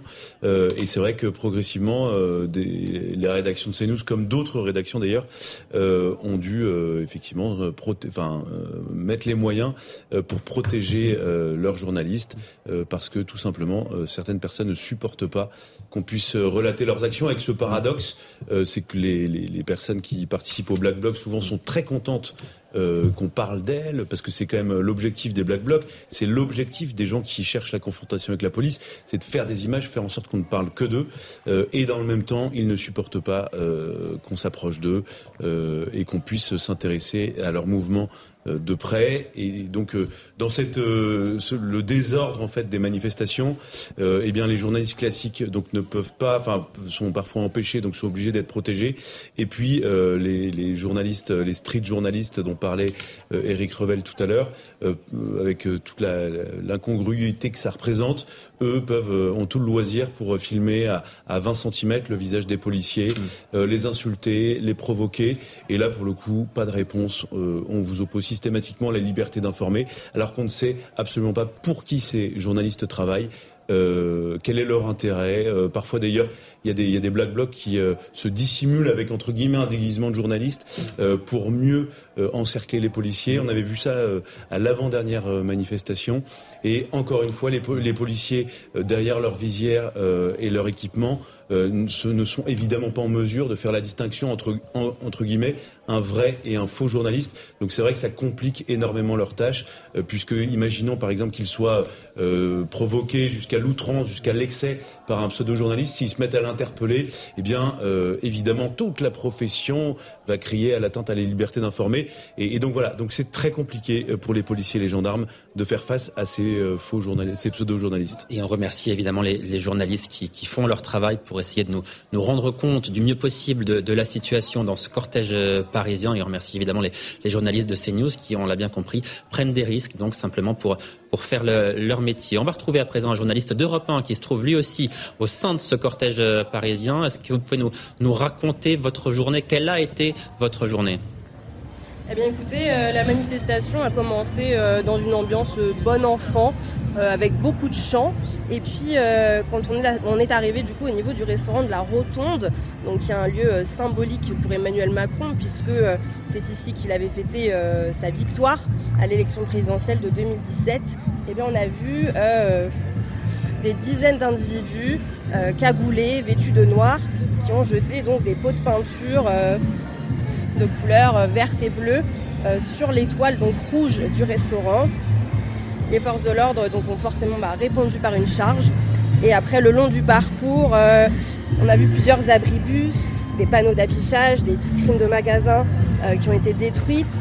des militants m'ont confié eh bien, ne pas comprendre hein, pourquoi certains dégradaient le mobilier urbain. Et donc pour l'instant, le cortège continue. L'ambiance est plutôt calme pour l'instant et il continue sa route en direction de la place d'Italie. Et on suivra évidemment avec vous l'arrivée de ce cortège Place d'Italie et la dispersion surtout de, de, cette manifestation qui, on le sait, est toujours un, un moment particulièrement euh, difficile pour les, les forces de l'ordre qui en ont hélas fait l'expérience au cours de ces dernières semaines et au cours de ces derniers mois. À, 17, à 18h09, je vous redonne ce... On rejoint notre journaliste CNews euh, à présent qui lui aussi se trouve au cœur de cette euh, manifestation. Quelle est la, la situation autour de vous? Que se passe-t-il au moment où, où l'on se parle? Eh bien, écoutez, un, un cordon de, de force de l'ordre a tenté d'avancer vers, euh, vers la place de l'Italie, vers le centre de la place de l'Italie, euh, là où étaient euh, situés plusieurs manifestants, euh, plusieurs manifestants qui étaient donc au milieu de la, de la place. Ils ont interpellé plusieurs personnes hein, qui étaient au centre de cette, au centre de cette place. Et c'est à ce moment-là, effectivement, où il y a eu des, des premiers jets, des premiers jets de, de fumigène, des premiers jets aussi de, de pavés et quelques gaz lacrymogènes lacrymogènes ont été lancés par, euh, par les forces de l'ordre pour tenter de faire reculer des, manifestants euh, qui ont commencé à prendre à partie ces forces, euh, forces de l'ordre. Donc première manœuvre de, des forces de l'ordre pour tenter, on imagine peut-être d'évacuer le centre de la place. Il faut le comprendre, hein, cette place est, est assez, est assez euh, euh, calme hein, au, au, départ. Hein. Il, y a, il y a de l'herbe, il y a, il y a une, une, petite fontaine, donc les manifestants peuvent s'y regrouper assez facilement avec, avec des bancs. Euh, c'est comme un, un, square, une partie de, de, cette place qui est, donc, euh, qui est donc fermée. Et donc les manifestants s'y étaient regroupés. Les forces de l'ordre ont sûrement tenté de les déloger. Et c'est là où les premiers, les premiers échauffourés ont, ont commencé sur cette place d'Italie. Merci beaucoup pour votre, euh, votre témoignage. Donc, on vous retrouvera évidemment à nouveau durant cette émission au cours de ce cortège euh, parisien. Eric euh, Revel. Euh, on voit quand même que la situation se, se, tend un peu. Je le disais tout à l'heure, malheureusement, on, on a l'habitude. Ça, ça, ça n'est pas une surprise. À chaque manifestation, on s'y attend. Alors, c'est à différents degrés. Là, c'est raisonnablement euh, j'allais dire, c'est assez calme en réalité, même si on voit bien qu'il y a tout de même des, perturbateurs qui tentent de provoquer, de provoquer les policiers, de provoquer les journalistes, on l'a entendu. Oui, oui ben, euh, à la fin de chaque mobilisation, en tout cas depuis euh, 14 euh, jours, on a assisté aux mêmes scènes pitoyables. Là, on voit que les forces de l'ordre essayent de protéger le symbole que représentent pour les black blocs d'extrême gauche la banque et le monde anticapitaliste qui vomissent. En écoutant Louis Dragnel tout à l'heure, je me disais, mais euh, euh, ces gens qui euh, vomissent le, le, capitalisme, bon, ils ont le droit, mais euh, si on basculait dans le monde qui est le leur, euh, moi je serais extrêmement effrayé, si vous voulez. Quand je vois la façon dont, dont sont traités, ont été traités les journalistes de CNews, par exemple, et je me dis, ces gens, s'ils avaient une parcelle de pouvoir ici ou là, mais dans quel monde ils nous feraient basculer? Donc c'est absolument terrifiant. Et finalement, ils donnent, ils donnent une publicité de, leurs actions et de leurs mots d'ordre qui est absolument lamentable.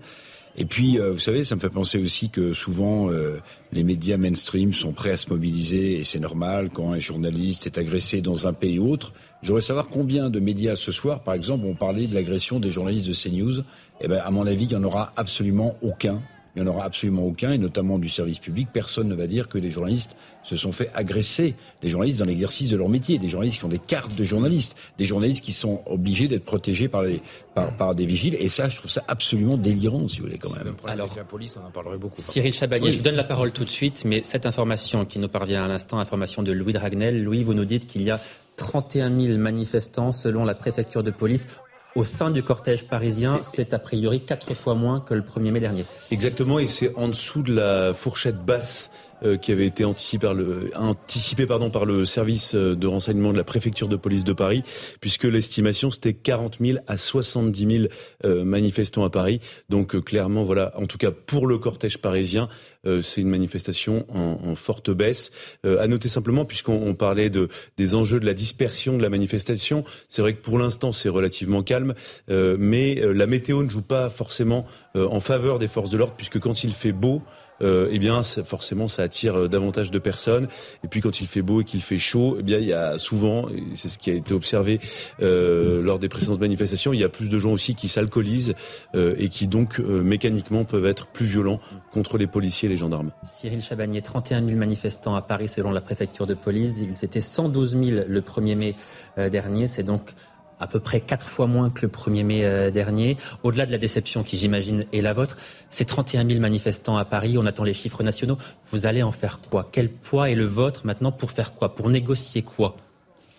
D'abord deux choses. C'était, ça reste important cette journée de, de manifestation et le nombre reste reste conséquent. Alors c'est beaucoup moins que les journées précédentes, mais euh, ça reste important. 31 000 manifestants à Paris, c'est quand même un nombre qui est assez faible. Oui, mais on c'était pas on n'était pas sur une journée pour se compter. Excusez-moi de prendre cette expression-là. C'était important pour nous de faire une manifestation le 6 parce qu'il devait y avoir le vote de la proposition de loi du groupe Lyot à l'Assemblée nationale sur les 64 ans après-demain. Et donc c'était important de mettre la pression sur les députés pour qu'ils votent cette loi. Et maintenant, Donc ça, c'était la première chose. On espère d'ailleurs, c'est pas encore totalement perdu. Enfin, euh, la, la, présidente de l'Assemblée a laissé entendre que elle refuserait qu'il y ait ce vote, elle utiliserait l'article 40. Sur l'abrogation de la réforme des retraites qui sur vraisemblablement n'aura pas lieu. On suivra ça on pourrait toujours avoir une bonne, on pourrait toujours avoir une bonne surprise.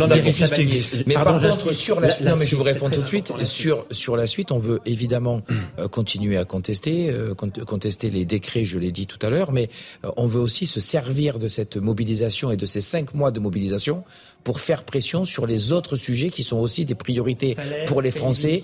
Euh, donc salaire, pénibilité, usure professionnelle, droit à la reconversion, euh, emploi des seniors, euh, de offrir une euh, prévoyance pour tous, car nous avons encore 15% de Français qui n'ont pas de régime de prévoyance aujourd'hui dans notre dans notre pays. Donc tous ces sujets-là qui sont des sujets majeurs et des priorités pour les Français, on veut que cette mobilisation et cette mobilisation d'aujourd'hui puisse peser pour ça, pour qu'on obtienne des avancées auprès du gouvernement. C'est-à-dire que concrètement, qu'est-ce que vous demandez? Vous voulez être à nouveau reçu à Matignon? Vous demandez à nouveau que le chef de l'État, qui ne l'a pas fait, vous reçoive en personne pour lui dire on veut une augmentation générale des salaires C'est ça que vous demandez ce soir? On ne demande pas forcément être reçu par le chef de l'État. C'est pas avec lui d'ailleurs qu'on négocie ce genre de choses, mais on souhaite évidemment euh, qu'il y ait des négociations fortes pour donner une prévoyance à tout le monde. Ça doit passer par la loi euh, pour pouvoir avoir euh, des augmentations de salaire et demander à l'État déjà de montrer l'exemple, puisque l'augmentation de la valeur, enfin de l'indice des fonctionnaires n'a pas été à la hauteur, loin de là, de, l'inflation.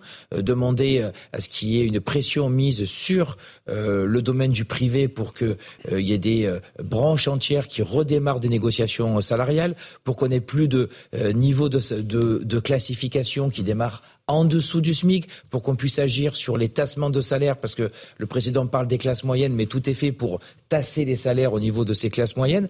Vous voyez, il y a des tas de sujets comme ça qui sont importants. Euh, le gouvernement est prêt en tout cas c'est le discours qui tiennent, à ouvrir à la porte, ils veulent de l'apaisement, ils veulent pouvoir discuter d'autres sujets. On veut se servir aussi de ces mobilisations pour obtenir des avancées et gain de cause sur ces autres sujets. On va continuer à, évoquer ce chiffre et à le commenter. 31 000 manifestants à Paris, donc selon la, préfecture de, police. On évoquera la suite également de, cette euh, mobilisation et le poids que vous avez. Quel est votre poids, le poids réel des syndicats pour peser auprès du gouvernement? Avant cela, on rejoint notre journaliste CNews au sein de la mobilisation euh, parisienne. Vous êtes place d'Italie, me semble-t-il, là où le cortège euh, arrive. quelle est la situation autour de vous? Exactement, Johan, ce qu'on peut vous dire euh, désormais, c'est que l'ensemble du cortège parisien est arrivé ici, place d'Italie, place d'Italie euh, qui est plutôt euh, assez remplie, mais évidemment beaucoup moins par rapport aux autres manifestations. Là, ce que vous voyez en ce moment sur notre image à l'antenne sur CNews, eh bien, c'est une barrière, un cordon de force de l'ordre face auquel, eh bien, des manifestants se sont postés pour leur chanter des chants à la fois contre Emmanuel Macron et puis tout simplement contre leur métier de policier. Ce qu'on a pu voir nous tout à l'heure en rejoignant cette fin de cortège, eh bien, c'est que c'était plutôt une fin de cortège qui se déroulait dans le calme, même si à un moment donné, eh bien, il y a quelques minutes maintenant, des policiers ont été obligés euh, de charger sur certains éléments perturbateurs, certains éléments radicaux. On a vu une interpellation qui a eu lieu justement au moment de cette charge. Il faut savoir que là, normalement, eh bien, la manifestation, elle doit donc toucher à sa fin puisque l'ensemble du cortège parisien est arrivé place d'Italie, mais on le voit, les manifestants comptent encore rester ici présents. Parmi ces manifestants, quelques éléments radicaux. Donc on on vous tiendra évidemment informé si jamais la situation se tend ici, place d'Italie. Beaucoup et on retient donc cette information. Vous nous, vous nous dites que le cortège est intégralement arrivé place d'Italie, ce qui signifie, Jean-Christophe Couvi, que les manifestants, certains d'entre eux en tout cas, vont rester sur cette place et que d'ici quelques temps, combien peut-être une heure, on peut imaginer que la police eh bien, commence le, la dispersion de cette, cette manifestation. Normalement, le, la manifestation doit se terminer vers 19h, c'est ce qui a été signé en préfecture. Donc effectivement, euh, on respecte le, timing. Hein, euh, euh, et à partir de 19h, ben, on va commencer à demander aux gens de quitter les lieux pour retrouver une physionomie normale, c'est-à-dire relancer les voitures, la circulation, avec la vie continue. Et puis c'est là où on va avoir effectivement une partie de, des personnes qui vont vouloir rester au prétexte des libertés individuelles et que voilà, et c'est là où ça va commencer à s'échauffer un peu. Euh, je pense que l'alcool aidant, effectivement, euh, euh, certains confondent s'hydrater et boire beaucoup de, bière et c'est pas forcément bon. Donc à un moment donné, bah, c'est compliqué de discuter avec des gens qui sont imbibés. Et puis c'est là où effectivement souvent on a des, des échauffourées, voilà. Et, et, après des, des black box et des ultras qui profitent aussi de, de, cette masse qui reste qui reste sur sur la place bah, pour pour se battre un petit peu avec les forces de l'ordre, les provoquer et essayer de d'avoir encore une fois voilà, des, des, chocs euh, avec les policiers. Donc euh, on verra au fur et à mesure si les gens partent. En fait, encore une fois, je vais dire, le, les black blocs resteront s'il y a une masse de manifestants qui restent. Dès lors que ça va s'éparpiller un petit peu, et là on voit d'ailleurs les policiers euh, ont des instructions pour faire avancer ces gens vers, vers la place d'Italie et, vraiment commencer à, à, écarter. Voilà, on, en fait, il y a une poussée là. Voilà, pour que, pour que justement on, on, retrouve une physionomie normale sur la, sur la place le plus rapidement possible. Et on suivra évidemment en direct sur CNews et sur Europe 1 jusqu'à 19h la situation place euh, d'Italie. Jean-François Amadieu, je rappelle que vous êtes spécialiste des, des mouvements sociaux. On, on, disait avec Cyril Sabanier euh, avant, euh, il y a quelques minutes, on, on, évoquait le poids des syndicats. Quel est le poids réel des syndicats aujourd'hui Après 14 journées de mobilisation, beaucoup ont été des, des formidable euh, réussite. Hein. Il y a eu un, poids réel. Beaucoup de manifestants ont participé à ces manifestations. Aujourd'hui, c'est évidemment moins le cas. Je rappelle ce chiffre 31 000 manifestants à Paris, selon la préfecture de police. Ma question est la suivante est-ce qu'ils sont en position de force pour aller à l'Élysée ou à Matignon euh, exiger du gouvernement des négociations sur les salaires, des négociations sur la pénibilité? Oui. Alors. Euh ce qui joue évidemment pour les organisations syndicales, euh, c'est que euh, le, le, gouvernement, mais aussi le patronat, euh, a besoin d'envoyer des signaux, des signaux de, de, dialogue, et puis montrer que on a on est passé à autre chose, qu'on le fait bien, etc. Alors excusez-moi, je vous coupe à nouveau, Jean-François ah, parce que notre journaliste sur le terrain nous informe qu'il y a des mouvements à proximité de la, la place d'Italie où les choses sont manifestement en train de déraper. C'est ce que vous nous dites. Attention pour devant Ouais, exactement, Johan. La situation se tend un petit peu parce qu'en fait, pour tout vous expliquer, vous avez les forces de l'ordre qui ont pour objectif eh bien, euh, d'amasser, d'amener tous les manifestants, l'ensemble des manifestants, y compris les aimants les plus radicaux, au centre de cette place d'Italie. Mais vous avez eu comme un corps à corps il y a quelques minutes avec des manifestants, des éléments radicaux qui ont voulu donc euh, repousser ces policiers dans cette avenue des Gobelins, là où nous nous trouvons, qui est donc une avenue qui donne Ici, sur cette place d'Italie, vous avez donc des fumigènes, une bombe de désencerclement qui a été lancée, mais également du gaz lacrymogène. C'est aussi pour ça qu'à la seconde, il m'est un petit peu difficile de, de, vous parler. Mais là, si vous voyez bien euh, sur les images, à l'instant, vous avez euh, des va-et-vient de policiers qui donc tentent eh bien, euh, de, de, rassembler ces manifestants au niveau de la place d'Italie. Mais on, voit bien certains, ce sont souvent ceux qui sont entièrement vêtus de noir, et eh bien, qui comptent aller euh, au corps à corps, qui comptent s'affronter, qui comptent en découdre avec les forces de l'ordre encore présentes ici de façon euh, très euh, massive. Parfois, les policiers, on le voit tout au long de la, de la manifestation, ils sont, euh, ils sont, ils sont, la, la, présence, elle est un petit peu plus, elle est un petit peu moins voyante. Là, l'objectif, c'est réellement de réunir le maximum de personnes ici, place d'Italie, et c'est là où la situation commence à se, à se tendre avec de multiples charges, des projectiles qui sont également envoyés contre les forces de l'ordre. Et on a vu encore il y a quelques secondes des interpellations qui ont eu lieu, puisque l'objectif des forces de l'ordre, eh c'est aussi de tenter d'interpeller, d'extirper les éléments radicaux afin de dissoudre le Black Bloc. On retrouve à présent un autre journaliste de CNews qui se trouve toujours sur la, la place d'Italie, qui est une place assez grande euh, à Paris. Et euh, à côté de vous, eh bien, les choses sont également en train de se compliquer. C'est ce que vous nous dites. Oui, effectivement, la situation est, très tendue. Euh, les forces de l'ordre se trouvent en ce moment même juste vraiment au pied de la mairie du 13e arrondissement. Alors, il y a quelques instants, ces mêmes forces de l'ordre étaient avenues euh, des Gobelins.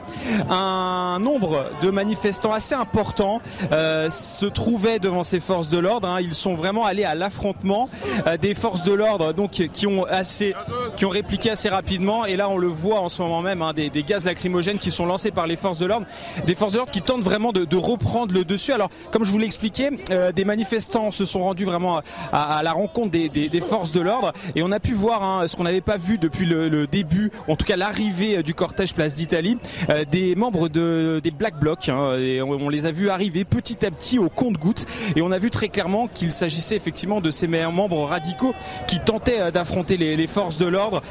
certains manifestants, eux, étaient plutôt pacifiques et ont rejoint effectivement ce groupe de, Black Bloc, euh, ce qui euh, a fait que les, forces de l'ordre se sont rapidement retrouvées avec euh, des centaines de personnes face à eux, assez assez dures.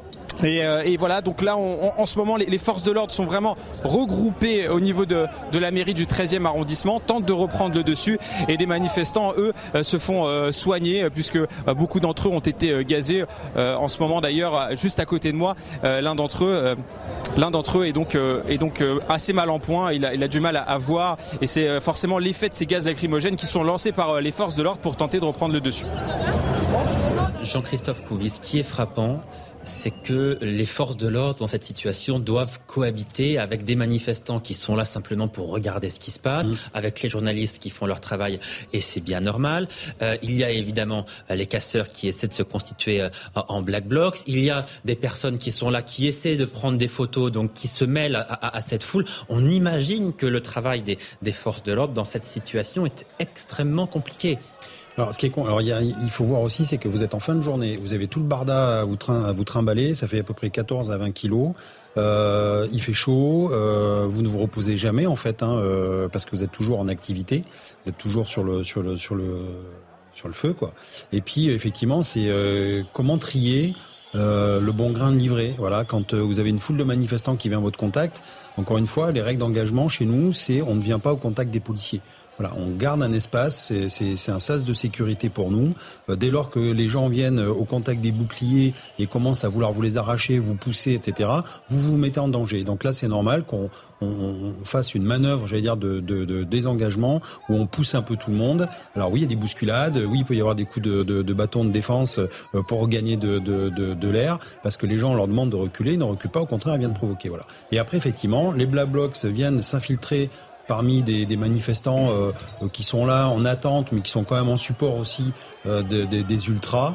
Euh, et donc c'est compliqué, oui, euh, de, de, quand vous avez un grand coup de tension comme ça, eh ben, de faire la part des choses. Et puis euh, votre idée, vous, c'est de vous dégager, de dégager un peu tout le monde. Louis de Ragnel, chef du service politique d'Europe 1. Et encore une fois aussi, on rappelle quand même que les policiers sont d'abord et avant tout là pour protéger les manifestants euh, parce qu'il y a beaucoup de gens qui finissent par l'oublier. Euh, et, et, donc en fait, globalement, euh, si vous participez à des manifestations euh, et que vous vous éloignez des endroits où il y a des tensions, a priori, il devrait rien vous arriver. Mmh. donc très souvent, passer le moment de la dispersion, donc l'ordre n'a pas encore sans doute été donné, mais à mon avis, ça, ça va être imminent. Normalement, si vous obtempérez, si vous respectez les demandes des policiers et des gendarmes, tout va bien et vous rentrez paisiblement chez vous. Euh, la question, c'est euh, toutes les personnes qui restent après la dispersion pour les policiers et les gendarmes, c'est très compliqué de faire la distinction entre ceux qui ont passé un bon moment et qui veulent entre guillemets prolonger euh, le, la joie d'avoir retrouvé des amis euh, que vous n'avez pas vus depuis longtemps et avec qui vous avez partagé un combat ou une lutte, et de l'autre côté des gens qui viennent uniquement pour en découdre, euh, parce que souvent aussi il y a des il y a des black blocs et il y a des des casseurs qui viennent uniquement à ce moment-là de la manifestation. Il y, a, y, a, beaucoup de gens, on ne les on ne les voit même pas pendant euh, le, déroulé des, cortèges. Euh, voilà, donc leur intention, c'est uniquement euh, l'affrontement avec la police. Jean-François Amadieu, vous, nous disiez tout à l'heure, la constitution de Black Blocs en France, c'est quelque chose qui est assez récent. pourquoi est-ce que c'est nouveau dans notre pays et qui sont ces personnes? D'où viennent-ils? Quel est leur, leur profil? Oui, alors en fait c'est une nébuleuse. En réalité, c'est des groupes de quelques personnes qui finalement pour l'occasion se retrouvent. Euh, mais euh, ce à quoi on assiste depuis quelques années, c'est, parce qu'on parle souvent de Black Bloc, mais en réalité, c'est un ensemble de, de jeunes, pour faire bref, ou de militants, mais qui appartiennent à diverses organisations. Et dans l'ensemble de ceux qui se livrent à ce type d'action, donc vous allez euh, à la fois ce qu'on appelle souvent Black Bloc, mais en fait qui est venu originellement de, de l'étranger, d'Allemagne en particulier, euh, avec une forme d'action un petit peu particulière, mais ça va regrouper euh, un ensemble, euh, si vous voulez, de ce qu'on appelle l'ultra-gauche, d'anarchistes, voilà, avec une certaine porosité euh, et avec des, des gens qu'on trouvait déjà, qui existent depuis longtemps euh, dans les, en France et dans les manifestations. Hein. C'est simplement qu'aujourd'hui, c'est un peu plus visible, médiatiquement, ça se voit davantage, Puis, il y a des images, etc. Et on retourne sur le terrain voir notre journaliste pour euh, CNews, journaliste CNews qui se trouve place d'Italie, où la situation est extrêmement tendue. Effectivement, ça s'est à nouveau tendu ici, euh, place d'Italie. Place d'Italie, pas vraiment. Hein. On est avenue des Gobelins, euh, puisqu'on pensait euh, que l'ensemble du cortège était arrivé, place d'Italie. Mais on voit encore finalement le cortège arriver, les syndicats arriver avec les chars, avec la musique. Ils arrivent bien après finalement l'arrivée des premiers manifestants ce cortège qui était donc scindé en deux. Alors ce qu'on en a vu il y a quelques minutes vraiment, la police a tenté de couper ce ce, cortège de manifestants. il a tenté donc de couper vraiment ce, cortège, euh, de passer vraiment entre les manifestants à vive allure pour essayer visiblement d'attraper euh, peut-être un, élément, euh, un, des éléments radicaux. on, ne sait pas vraiment ce qui s'est passé. Il y a vraiment eu un, mouvement de, foule. donc cette police a tenté de couper le, cortège et c'est là où scène assez surréaliste. la sécurité de la CGT qui protégeait donc ces, ces syndiqués ces, manifestants, a fait bloc, a fait bloc pour éviter que les forces de l'ordre euh, ne, tentent ou n'essayent d'attraper euh, ce, manifestant, cet élément euh, radical. la police n'a pas voulu insister, a dû reculer puisqu'ils étaient bien moins nombreux que le service d'ordre de la CGT. Et donc le mouvement s'est arrêté net. Les manifestants sont venus au, coude à coude hein, finalement et ils continuent encore hein, même à lancer en ce moment même des, des jets, des bouteilles de bière, c'est des jets de projectiles euh, envers les, forces de l'ordre, euh, des manifestants pacifiques hein, euh, qui finalement tentaient de rejoindre Place d'Italie et qui se sont joints au service d'ordre de la CGT pour repousser les forces de l'ordre et éviter que cet élément radical ne soit finalement arrêté, interpellé par les forces de l'ordre. Merci beaucoup. On vous retrouve évidemment euh, tout au long de cette émission dans le, cortège parisien qui est en train donc d'arriver place d'Italie avec des, affrontements euh, ici et là entre manifestants, casseurs et les, forces de l'ordre. Jean-Christophe Couvis, ce que les téléspectateurs et les auditeurs qui nous regardent et nous écoutent se demandent, c'est à chaque manifestation, on annonce, on dit il y aura 1000, 1500, 2000 casseurs. On le sait, on l'a anticipé, c'est prévu et on ne peut rien faire. Pourquoi? Bah, bah, écoutez, si j'avais la solution, non, mais ça passe aussi. En fait, il faut gérer l'avant. Et l'avant, c'est pour ça qu'on a demandé euh, de, de, de, de, revoir euh, cette loi anti-casseurs. Il faut qu'on retravaille dessus. Il faut qu'on puisse quand même permettre euh, d'isoler des, les éléments les plus perturbateurs et les plus violents et les interdire de venir venir sur les manifestations. Vous parlez d'une loi de 2019 qui a été en partie censurée par le Conseil en constitutionnel. En partie censurée du, parce que on part du principe que effectivement venir manifester, c'est un droit constitutionnel, on peut pas empêcher. Alors moi, je veux bien, mais je, je, encore une fois, je fais la, la la différence entre un manifestant et un professionnel de la casse et du désordre public. Et donc ce, cette personne-là, elle vient pas manifester, elle vient pour se battre, elle vient pour mettre le feu et elle vient pour essayer de, de, de tuer du flic et des pompiers. Voilà, donc à un moment donné, il va falloir aussi euh, prendre sa part de responsabilité chez le législateur. Et s'il faut passer, parce que ce qui gêne, et je peux le comprendre aussi, mais ce qui gêne, c'est qu'en fait c'est un arrêté administratif, donc ça serait le préfet qui pourrait prendre cet arrêté. Et c'est ce qui gênerait les esprits. Ben, passons par la justice. Et, dès et ça existe déjà en fait euh, en peine complémentaire euh, d'interdire des de manifestations pendant 5 ans, 10 ans ou à vie, eh bien, il faut aussi faut passer par là, passons par la justice. Éric Revel, certains disent que euh, les casseurs sont les idiots utiles du gouvernement, dans le sens où leur présence dissuaderait certains de venir manifester et donc ferait baisser la mobilisation. On peut aussi dire à l'inverse que ces images, elles ne servent pas le gouvernement, parce que ça donne précisément l'image d'un gouvernement impuissant qui ne maîtrise pas l'ordre dans ce pays. Bah, vous avez peut-être deux catégories. Vous avez ceux qui euh, auraient pu manifester en famille, mais qui ont peur à cause des des, casseurs de venir et de manifester. Euh, et puis vous avez euh, ceux aussi parmi les casseurs qui ne se rendent pas compte effectivement que euh, en cassant le mouvement social, euh, et en le discréditant, hein, pour ceux qui sont pas sur place ou qui sont pas des militants euh, syndicaux, bah, euh, il, donne l'impression d'être utile au pouvoir, puisque évidemment, à chaque fin de manifestation, on a une image d'anarchie, de chaos. D'ailleurs, pour des anarchistes, de l'image d'anarchie, bah, c'est la moindre des choses. Donc, je, je, suis assez partagé, mais juste sur, sur ce mouvement des, des Black Blocs, euh, il faut quand même se souvenir que à l'origine, je, je, regardais pour vérifier la date, en 2001 à Gênes, où j'avais un G8, les, les huit pays les plus riches de la planète, donc vous voyez, riche, anticapitaliste, où vous aviez eu là, pour la première fois, des émeutes d'altermondialistes qui se sont radicalisés depuis et qui contestaient déjà à l'origine ces sommets euh, de pays riches au nom de la justice sociale ou au nom des, pays pauvres et qui avaient commencé dans ces manifestations à casser à tel point que euh, euh, ce, ce, G8, G7 plus la Russie de Gênes en 2001 a failli pas se, pas se tenir. Mais juste un mot, et j'en terminerai là-dessus pour ma part, mais il y a quand même un sujet, Monsieur Chabanier, il y a quand même un sujet c'est que, euh, vous savez, euh, vous vous souvenez sans doute de Maurice Thorez, euh, le grand leader du Parti communiste de, la grande époque des années 50, qui disait faut savoir arrêter une grève.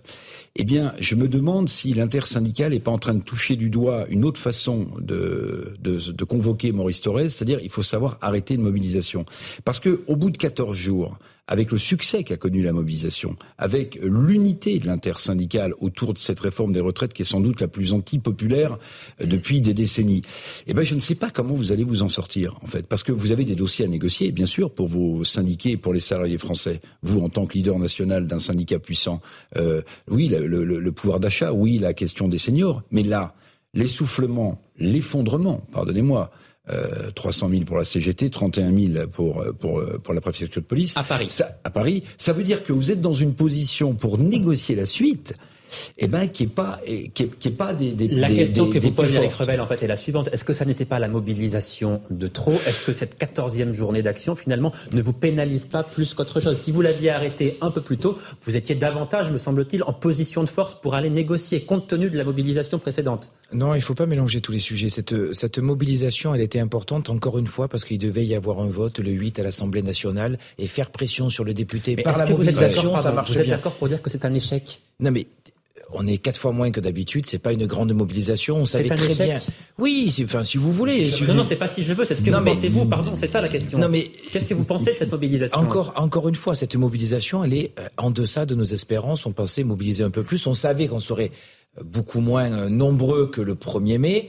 Euh, on pensait quand même l'être c'était une erreur, Cyril Chabagny. Non, ce n'était pas une erreur, je le redis, puisque faire pression sur les députés pour qu'ils puissent voter ces 64 ans, euh, enfin contre les 64 ans, c'était important pour nous. Et on a vu d'ailleurs que la dernière pression qu'on avait fait le jour où il devait y avoir le vote de cette loi, ça avait fonctionné puisque le gouvernement n'avait pas de majorité à l'Assemblée nationale et est passé par le 49-3. Je vous interromps un instant.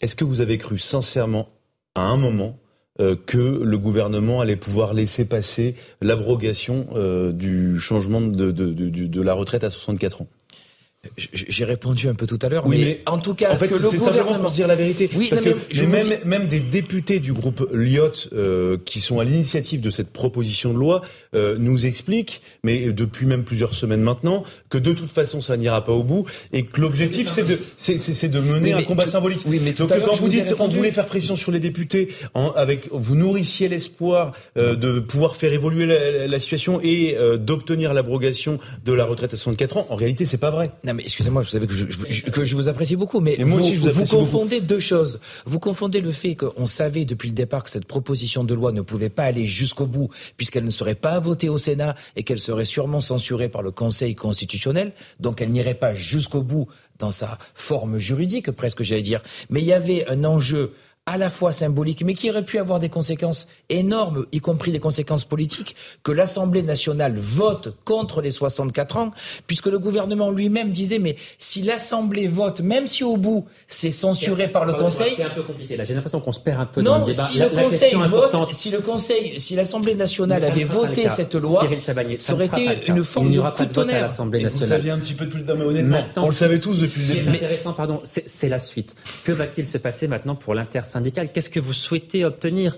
Donc, pour répondre à la question d'Éric, euh, j'avais dit, et j'ai dit depuis un certain temps que pour la CFTC, on ne pensait pas qu'il fallait continuer la mobilisation de la même manière, et donc il fallait plutôt arrêter les mobilisations dans la rue. Et on a beaucoup dit, je n'étais pas le seul, plusieurs leaders syndicaux ont dit que euh, cette journée du 6 serait sûrement la dernière sous cette forme-là. Donc je réponds à la question, ça sera pas. Il, fallait celle-là, ça nous paraissait important, mais il faudra pas faire euh, une de plus peut-être et celle de trop pour reprendre les propos, les propos d'Éric. Euh, après, ce qu'on attend aujourd'hui, c'est continuer à lutter contre cette réforme des retraites par euh, le combat contre les, contre les décrets, euh, en continuant à demander au gouvernement de manière ferme à ce que cette loi ne soit pas appliquée, et puis se servir de cette mobilisation, je l'ai dit, et l'intersyndicale, parce que l'intersyndicale a été très forte. Durant ce mouvement, on oublie de dire qu'il y a eu 30% d'adhésion en plus dans l'ensemble des organisations syndicales, beaucoup de respect, un regard différent de l'employeur, y compris du gouvernement. Donc il y a une force syndicale aujourd'hui du fait aussi de l'union qu'on a pu montrer pendant cinq mois, qui va nous servir, peut-être pas pour gagner sur les retraites, mais en tout cas pour obtenir sûrement des avancées sur d'autres sujets, et c'est le combat de demain. Et vous avez vu qu'on a publié un courrier en commun en faisant des propositions sur des sujets qu'on voulait aborder et des avancées qu'on voulait avoir. On poursuit ce débat dans un instant. Avant cela, on, retourne dans le 13e arrondissement de, de Paris, retrouver notre journaliste de CNews, puisque vous nous dites que les forces de l'ordre sont en train de protéger la mairie de cet arrondissement.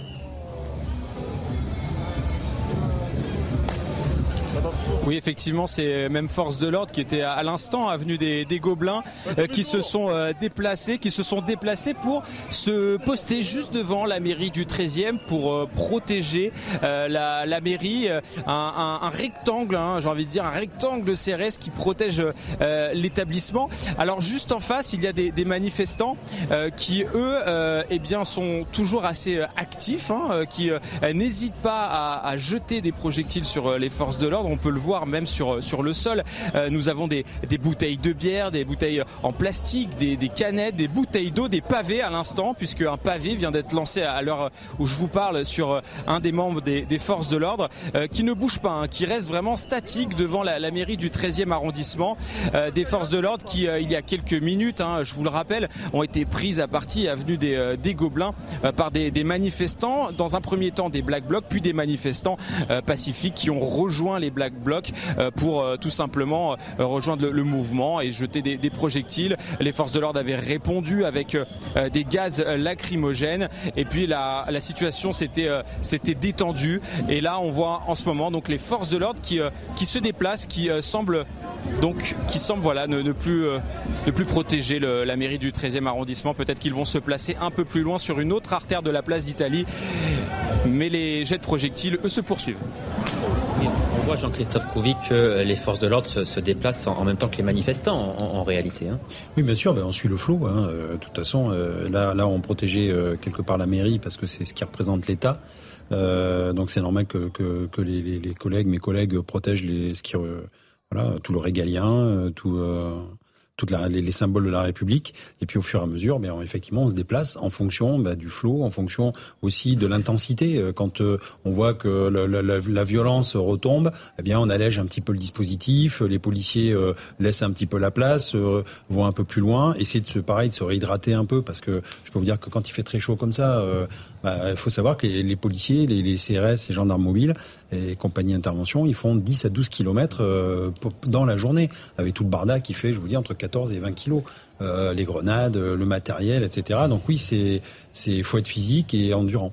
Louis de Ragnel, je rappelle ce chiffre, 17 interpellations à Paris pour le moment. Il faut préciser que c'est un chiffre qui est extrêmement faible. Il y a eu des manifestations où on a eu des, centaines d'arrestations. Plus de 200, hein. 300 et je crois qu'il y a un jour euh, où pour toute la France, ouais, on était à plus de 400 ou 500 euh, interpellations. Donc globalement, oui, c'est relativement calme pour le moment. Euh, et je pense que c'est à l'image aussi de l'essoufflement euh, du mouvement euh, social, à l'image du fait que dans les grandes villes de, province globalement, il y a eu deux fois moins de, manifestants que lors de la manifestation du 1er mai. Et donc effectivement, on voit que le mouvement est en train de, de s'éteindre petit à petit. je voulais, j'en profite simplement pour rebondir sur ce que disait Monsieur Cyril Chabagnier tout à l'heure.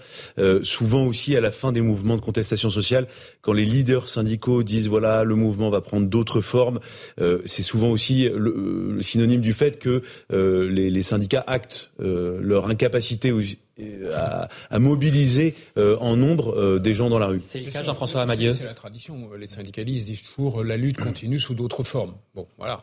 Donc on a bien compris, mais en réalité. Qu'est-ce que ça signifie en bah, réalité Ça signifie qu'on a perdu sur ce coup-là, euh, que naturellement on continue à être contre une mesure. Ici, c'était les 64 ans, et que on, on dit qu'on le fera sous d'autres formes. En réalité, on a du mal à trouver ces autres formes, et donc simplement le coup d'après on gagnera ou on essaiera de gagner sur autre chose. Donc et d'ailleurs, c'est une forme de langue de bois oui, pour, pour, dire, Bien sûr. pour, pour dire c'est fini. Sentiment, mais évidemment, non, mais la lutte ne s'arrêtera jamais. Parce que la, la transformation, c'est quoi non, mais bien euh, sûr, ça va être, On va tenter de négocier avec le gouvernement. Bon, on a vu euh, ce que ça a donné les négociations avec le gouvernement. On va lancer des pétitions. Euh, on sait, euh, enfin, en France, dès qu'on lance des pétitions, souvent, c'est parce qu'il y a une cause qui est désespérée. Et globalement, ça fait changer assez peu les choses, malheureusement, euh, dans certains ouais. cas.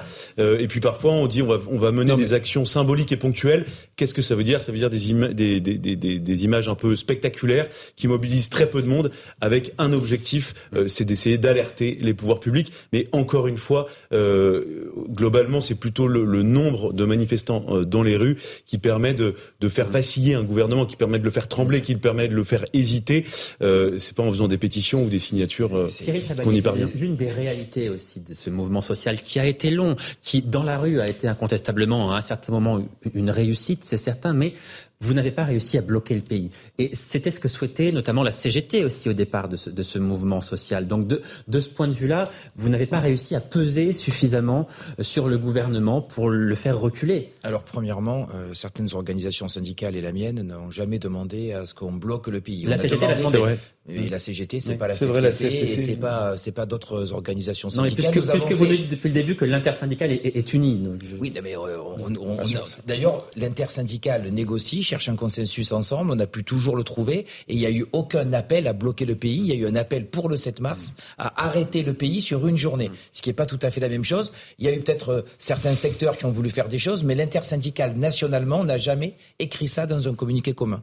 Euh, après, je trouve que mes collègues, c'est eux qui sont un peu de mauvaise foi et qui sont très durs avec moi ce soir, mais euh, depuis le départ, on vous dit moi, que, cette, collègue, hein. que cette manifestation, que cette manifestation était sûrement la dernière, qu'elle était ouais. importante parce qu'il devait avoir un vote le 8, que pour le moment cette mobilisation très forte, le gouvernement ne l'a pas écoutée, et donc c'est un échec parce que les 64 ans ont été promulgués. Tout ça, on l'a dit, et qu'il fallait passer à autre chose. Quand je dis très sincèrement que ça va prendre d'autres formes, parce que contester, par exemple, les décrets dans un combat juridique, c'est une autre forme euh, de contestation, qu'on va essayer de transformer euh, vraiment cette ferveur populaire qu'on a eue et ces cinq mois de mobilisation en essayant de, de la transformer sur des combats qu'on va mener en commun, sur des sujets importants comme le pouvoir d'achat, comme les droits à la reconversion, comme la pénibilité, l'usure professionnelle, c'est une vraie suite à donner au mouvement. C'est pas de la langue de bois. Mais euh, dire que sur les retraites, sujet, on n'a pas gagné et qu'on va essayer d'obtenir des choses sur d'autres sujets, parce que le gouvernement, au bout d'un moment, va devoir apaiser ce climat social.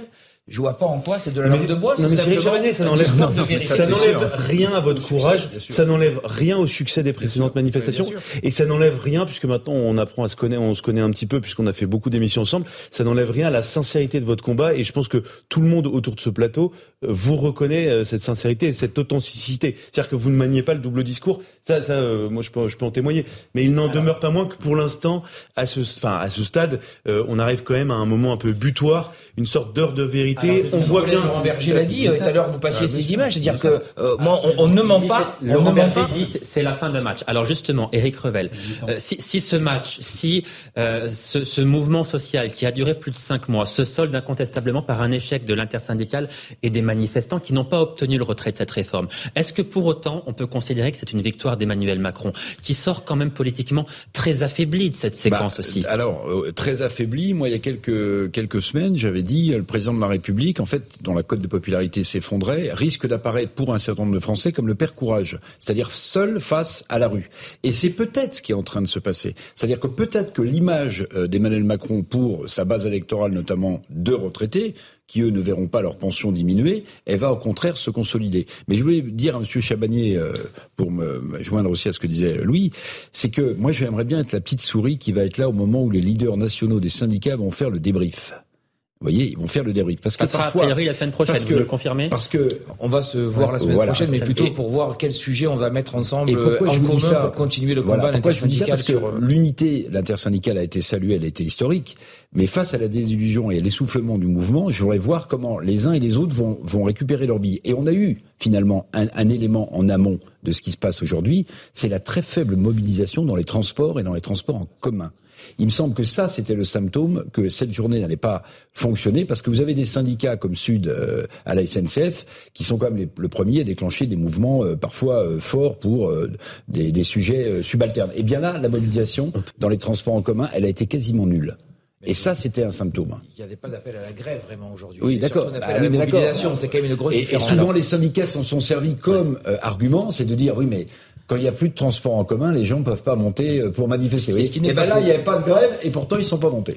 Certes. Alors, puisque vous parlez de la suite de la mobilisation, il y a des manifestants, on parlait de la CGT. Là, en l'occurrence, un manifestant de la, CGT, puisque vous savez peut-être que euh, aujourd'hui, euh, la CGT a organisé une action coup de poing au siège des JO 2024. C'est en, en Seine-Saint-Denis. Ils ont essayé d'envahir euh, ce siège de manière tout à fait pacifique, ça n'est pas le problème. Mais écoutez ce que disait l'un de ces manifestants de la CGT devant donc ce, ce siège des JO. Cette réforme des retraites, c'est deux ans de plus et que euh, malheureusement pour eux, l'année prochaine, ils vont avoir besoin de nous. Ils vont avoir besoin euh, bah, des salariés, des euh, agents de RATP, des cheminots, mais pas que. Et donc on est venu leur dire, bah écoutez, vous voulez nous mettre deux ans de plus, bah nous, il n'y aura pas de JO. Et très clairement, on lâchera rien. Pour les JO, ils auront besoin de nous. Ils auront besoin de trains supplémentaires, ils auront besoin de métros supplémentaires. Et nous, on est venu leur dire que bah, ça se ferait pas gratuitement, ça se ferait pas généreusement. Ils auront besoin de volontaires. Bah, les volontaires, ils les trouveront pas parce que quand on met deux ans de plus à des agents comme nous, bah, c'est pas entendable et c'est pas, voilà, c'est pas quelque chose qu'on accepte. Quand on a une Assemblée nationale et un gouvernement qui fait un bras d'honneur à tout ça, et eh ben nous on est venu leur dire qu'on n'ira pas au travail, on fera pas en sorte que les JO se passent bien, ça c'est clair.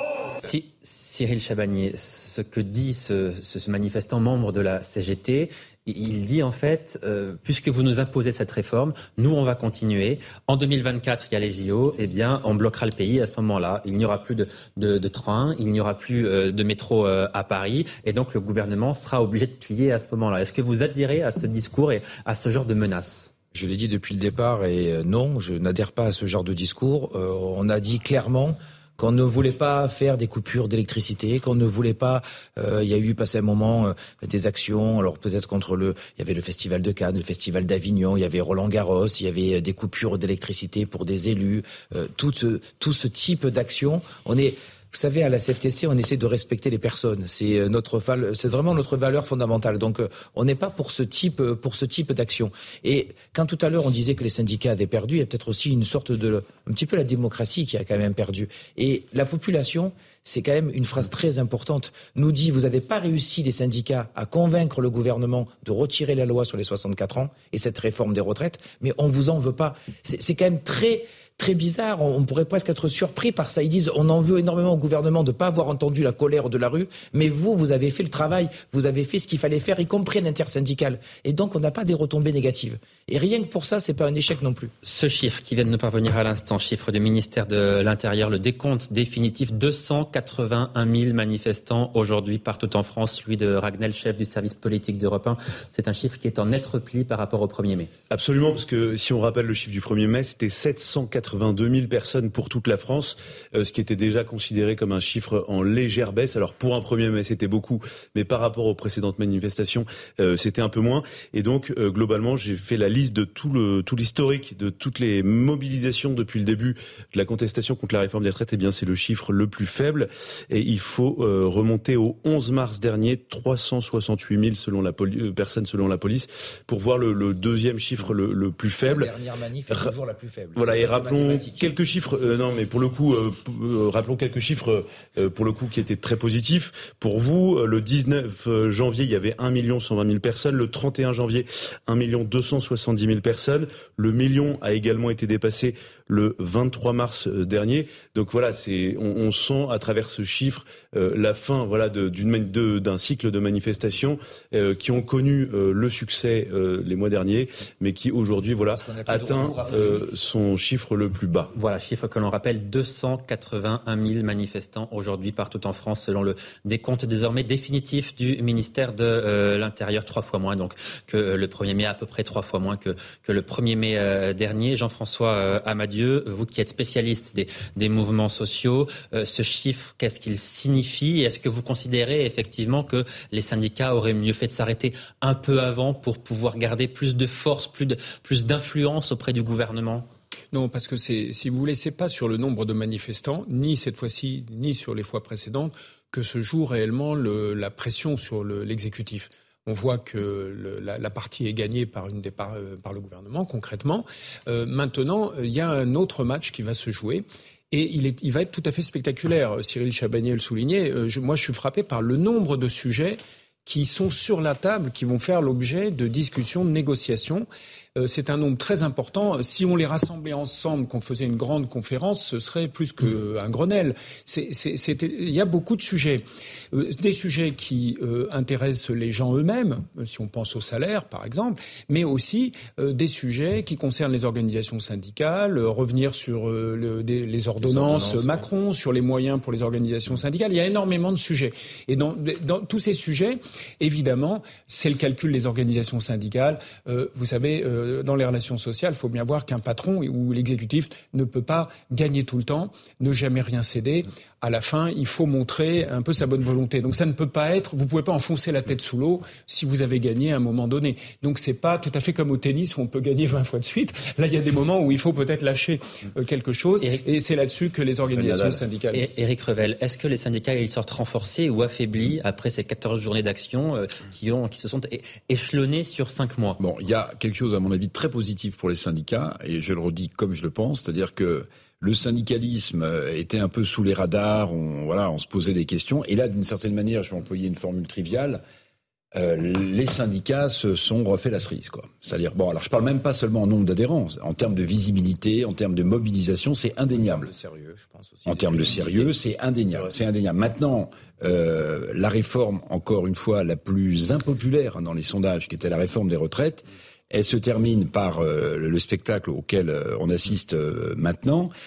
Moi, la crainte que j'ai pour vous, M. Chabanier et les leaders syndicaux, c'est voilà dans quelle position vous êtes pour négocier des choses qui vont être essentielles. Je rappelle quand même que la censure du Conseil constitutionnel sur la réforme des retraites avait également censuré deux points très importants pour les seniors, pour leur maintien dans l'emploi dans l'entreprise.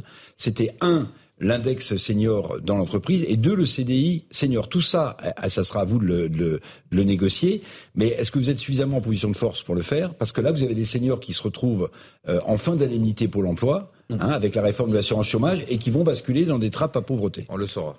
Alors, vous allez nous, répondre dans, un instant. Avant cela, je vous rappelle ce chiffre euh, important 281 000 manifestants partout en France aujourd'hui, selon le, décompte définitif du, ministère de euh, l'Intérieur. J'ajoute que, nous apprenons à, l'instant qu'un CRS a été blessé par un, jet de pavé dans le cortège euh, parisien. Il est presque 17h, 18h56, pardonnez-moi.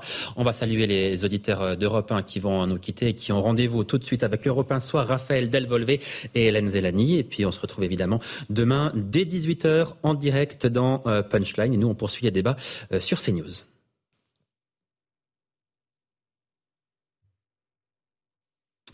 Alors, on, parlait justement, euh, Cyril Chabanier, de la suite de, ce mouvement votre poids. Vous jugez qu'il est comment ce poids Le poids que vous avez aujourd'hui? Est-ce que vous êtes en capacité de faire pression réellement sur le gouvernement pour obtenir une hausse des salaires? C'est ça la priorité, votre priorité désormais?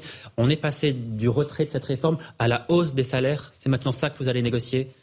On fait les deux en parallèle, mais euh, les salaires et, le, pouvoir d'achat est un sujet est un sujet central. Sujet numéro un maintenant pour l'intersyndical. Oui, le pouvoir d'achat, c'est mais d'ailleurs pour nos concitoyens, c'est le sujet numéro un avec les retraites, mais c'est le sujet numéro un forcément. Donc évidemment, pour demander euh, une augmentation euh, de l'indice pour les fonctionnaires, de demander que toutes les, que des négociations salariales se rouvrent dans l'ensemble des entreprises, qu'on arrête d'avoir des niveaux de classification en deçà du SMIC, c'est insupportable, qu'on arrête d'avoir ce tassement des grilles de salaire où euh, bientôt euh, tout le monde va se retrouver autour de 2600 euh, euros parce que le SMIC augmente, mais les niveaux juste au-dessus n'augmentent jamais. Donc ces sujets-là, ils sont, ils sont primordiaux. Et vous l'avez très bien résumé, mais je crois qu'on ne peut pas D'abord, on ne peut pas perdre sur tout et le gouvernement va devoir lâcher et va devoir laisser. Sur l'emploi des seniors, je ne suis pas inquiet parce que euh, à la fois le patronat est aussi très demandeur. Donc quand le patronat vient aussi demander, c'est toujours un peu plus mmh. facile pour obtenir auprès du gouvernement. Donc tous ces sujets-là sont importants et, et le gouvernement n'arrête pas de dire qu'ils veulent faire de l'ouverture et de l'apaisement. Pour apaiser et pour ouvrir, il va bien falloir lâcher des choses, sinon on n'apaise pas et on n'ouvre pas. Et pendant que 281 000 manifestants manifestaient précisément un peu partout euh, en France, Emmanuel Macron, lui, était en, Normandie. On va découvrir ces, images, images de bain de foule du, président de la, République, Louis de, de, Ragnel, le président qui a euh, retrouvé le sourire. On ne l'avait pas vu afficher un tel sourire, une telle sérénité depuis longtemps quand même, me, me semble-t-il. Donc là, le président, il a l'impression d'avoir gagné et il a l'impression qu'une page est vraiment en train de se tourner. C'était son pari. Est-ce qu'il a gagné? Ah, Est-ce qu'il a gagné? Je pense qu'il est un tout petit peu tôt pour répondre de manière certaine à, cette question. En tout cas, ce qui est sûr, c'est que hier, la séquence au Mont C'est euh, très bien passé. Après, il y avait euh, que des, quasiment que des touristes étrangers, euh, donc des gens qui étaient très étrangers aux conflits sociaux. Donc c'était le, risque, en tout cas, d'émeute au sein du Mont Saint-Michel était très limité. Mais sourire est significatif, voilà. semble-t-il. Et aujourd'hui, le président de la République a pu faire des bains de foule. et ce qui est à noter, c'est qu'il n'y a pas eu d'incident, il n'y a pas eu de problème. Mhm. Et je crois que c'est le premier déplacement du président de la République qui se passe de manière aussi entre guillemets calme depuis des mois et des mois. Euh, en tout cas notamment depuis le début de la contestation euh, contre la réforme des retraites. Euh, donc Emmanuel Macron nourrit l'espoir que ça y est, c'est un peu la dernière étape du chemin de croix social de son quinquennat, mais il est, je pense, encore un tout petit peu tôt. Chabagnier, le mot de la fin, il est pour, pour vous en quelques secondes, s'il vous plaît. Est-ce que vous souhaitez désormais, à l'issue de ce long conflit social qui semble se terminer ce soir, en tout cas, on est en train de tourner une page, est-ce que vous souhaitez rencontrer Emmanuel Macron? On n'a pas, on n'est pas demandeur à rencontrer le, le, président de la République. On est demandeur à négocier sur les différents sujets avec les interlocuteurs habituels. Par contre, si votre question est plutôt en sens inverse, si le président nous invite, est-ce que la CFTC ira? Oui, la CFTC ira parce qu'on pense qu'il y a des choses à négocier, des choses à obtenir. Et on suivra ça évidemment en direct sur euh, CNews. On suivra évidemment jeudi aussi, bien sûr, ce débat possible ou non à l'Assemblée nationale concernant la proposition de loi qui vise à abroger cette réforme des euh, retraites. Merci beaucoup, messieurs, d'être venus. Planning for your next trip? Elevate your travel style with Quince. Quince has all the jet setting essentials you'll want for your next getaway, like European linen, premium luggage options, buttery soft Italian leather bags, and so much more. And it's all priced at 50 to 80% less than similar brands. Plus, Quince only works with factories that use safe and ethical manufacturing practices. Pack your bags with high-quality essentials you'll be wearing for vacations to come with Quince. Go to quince.com slash trip for free shipping and 365-day returns.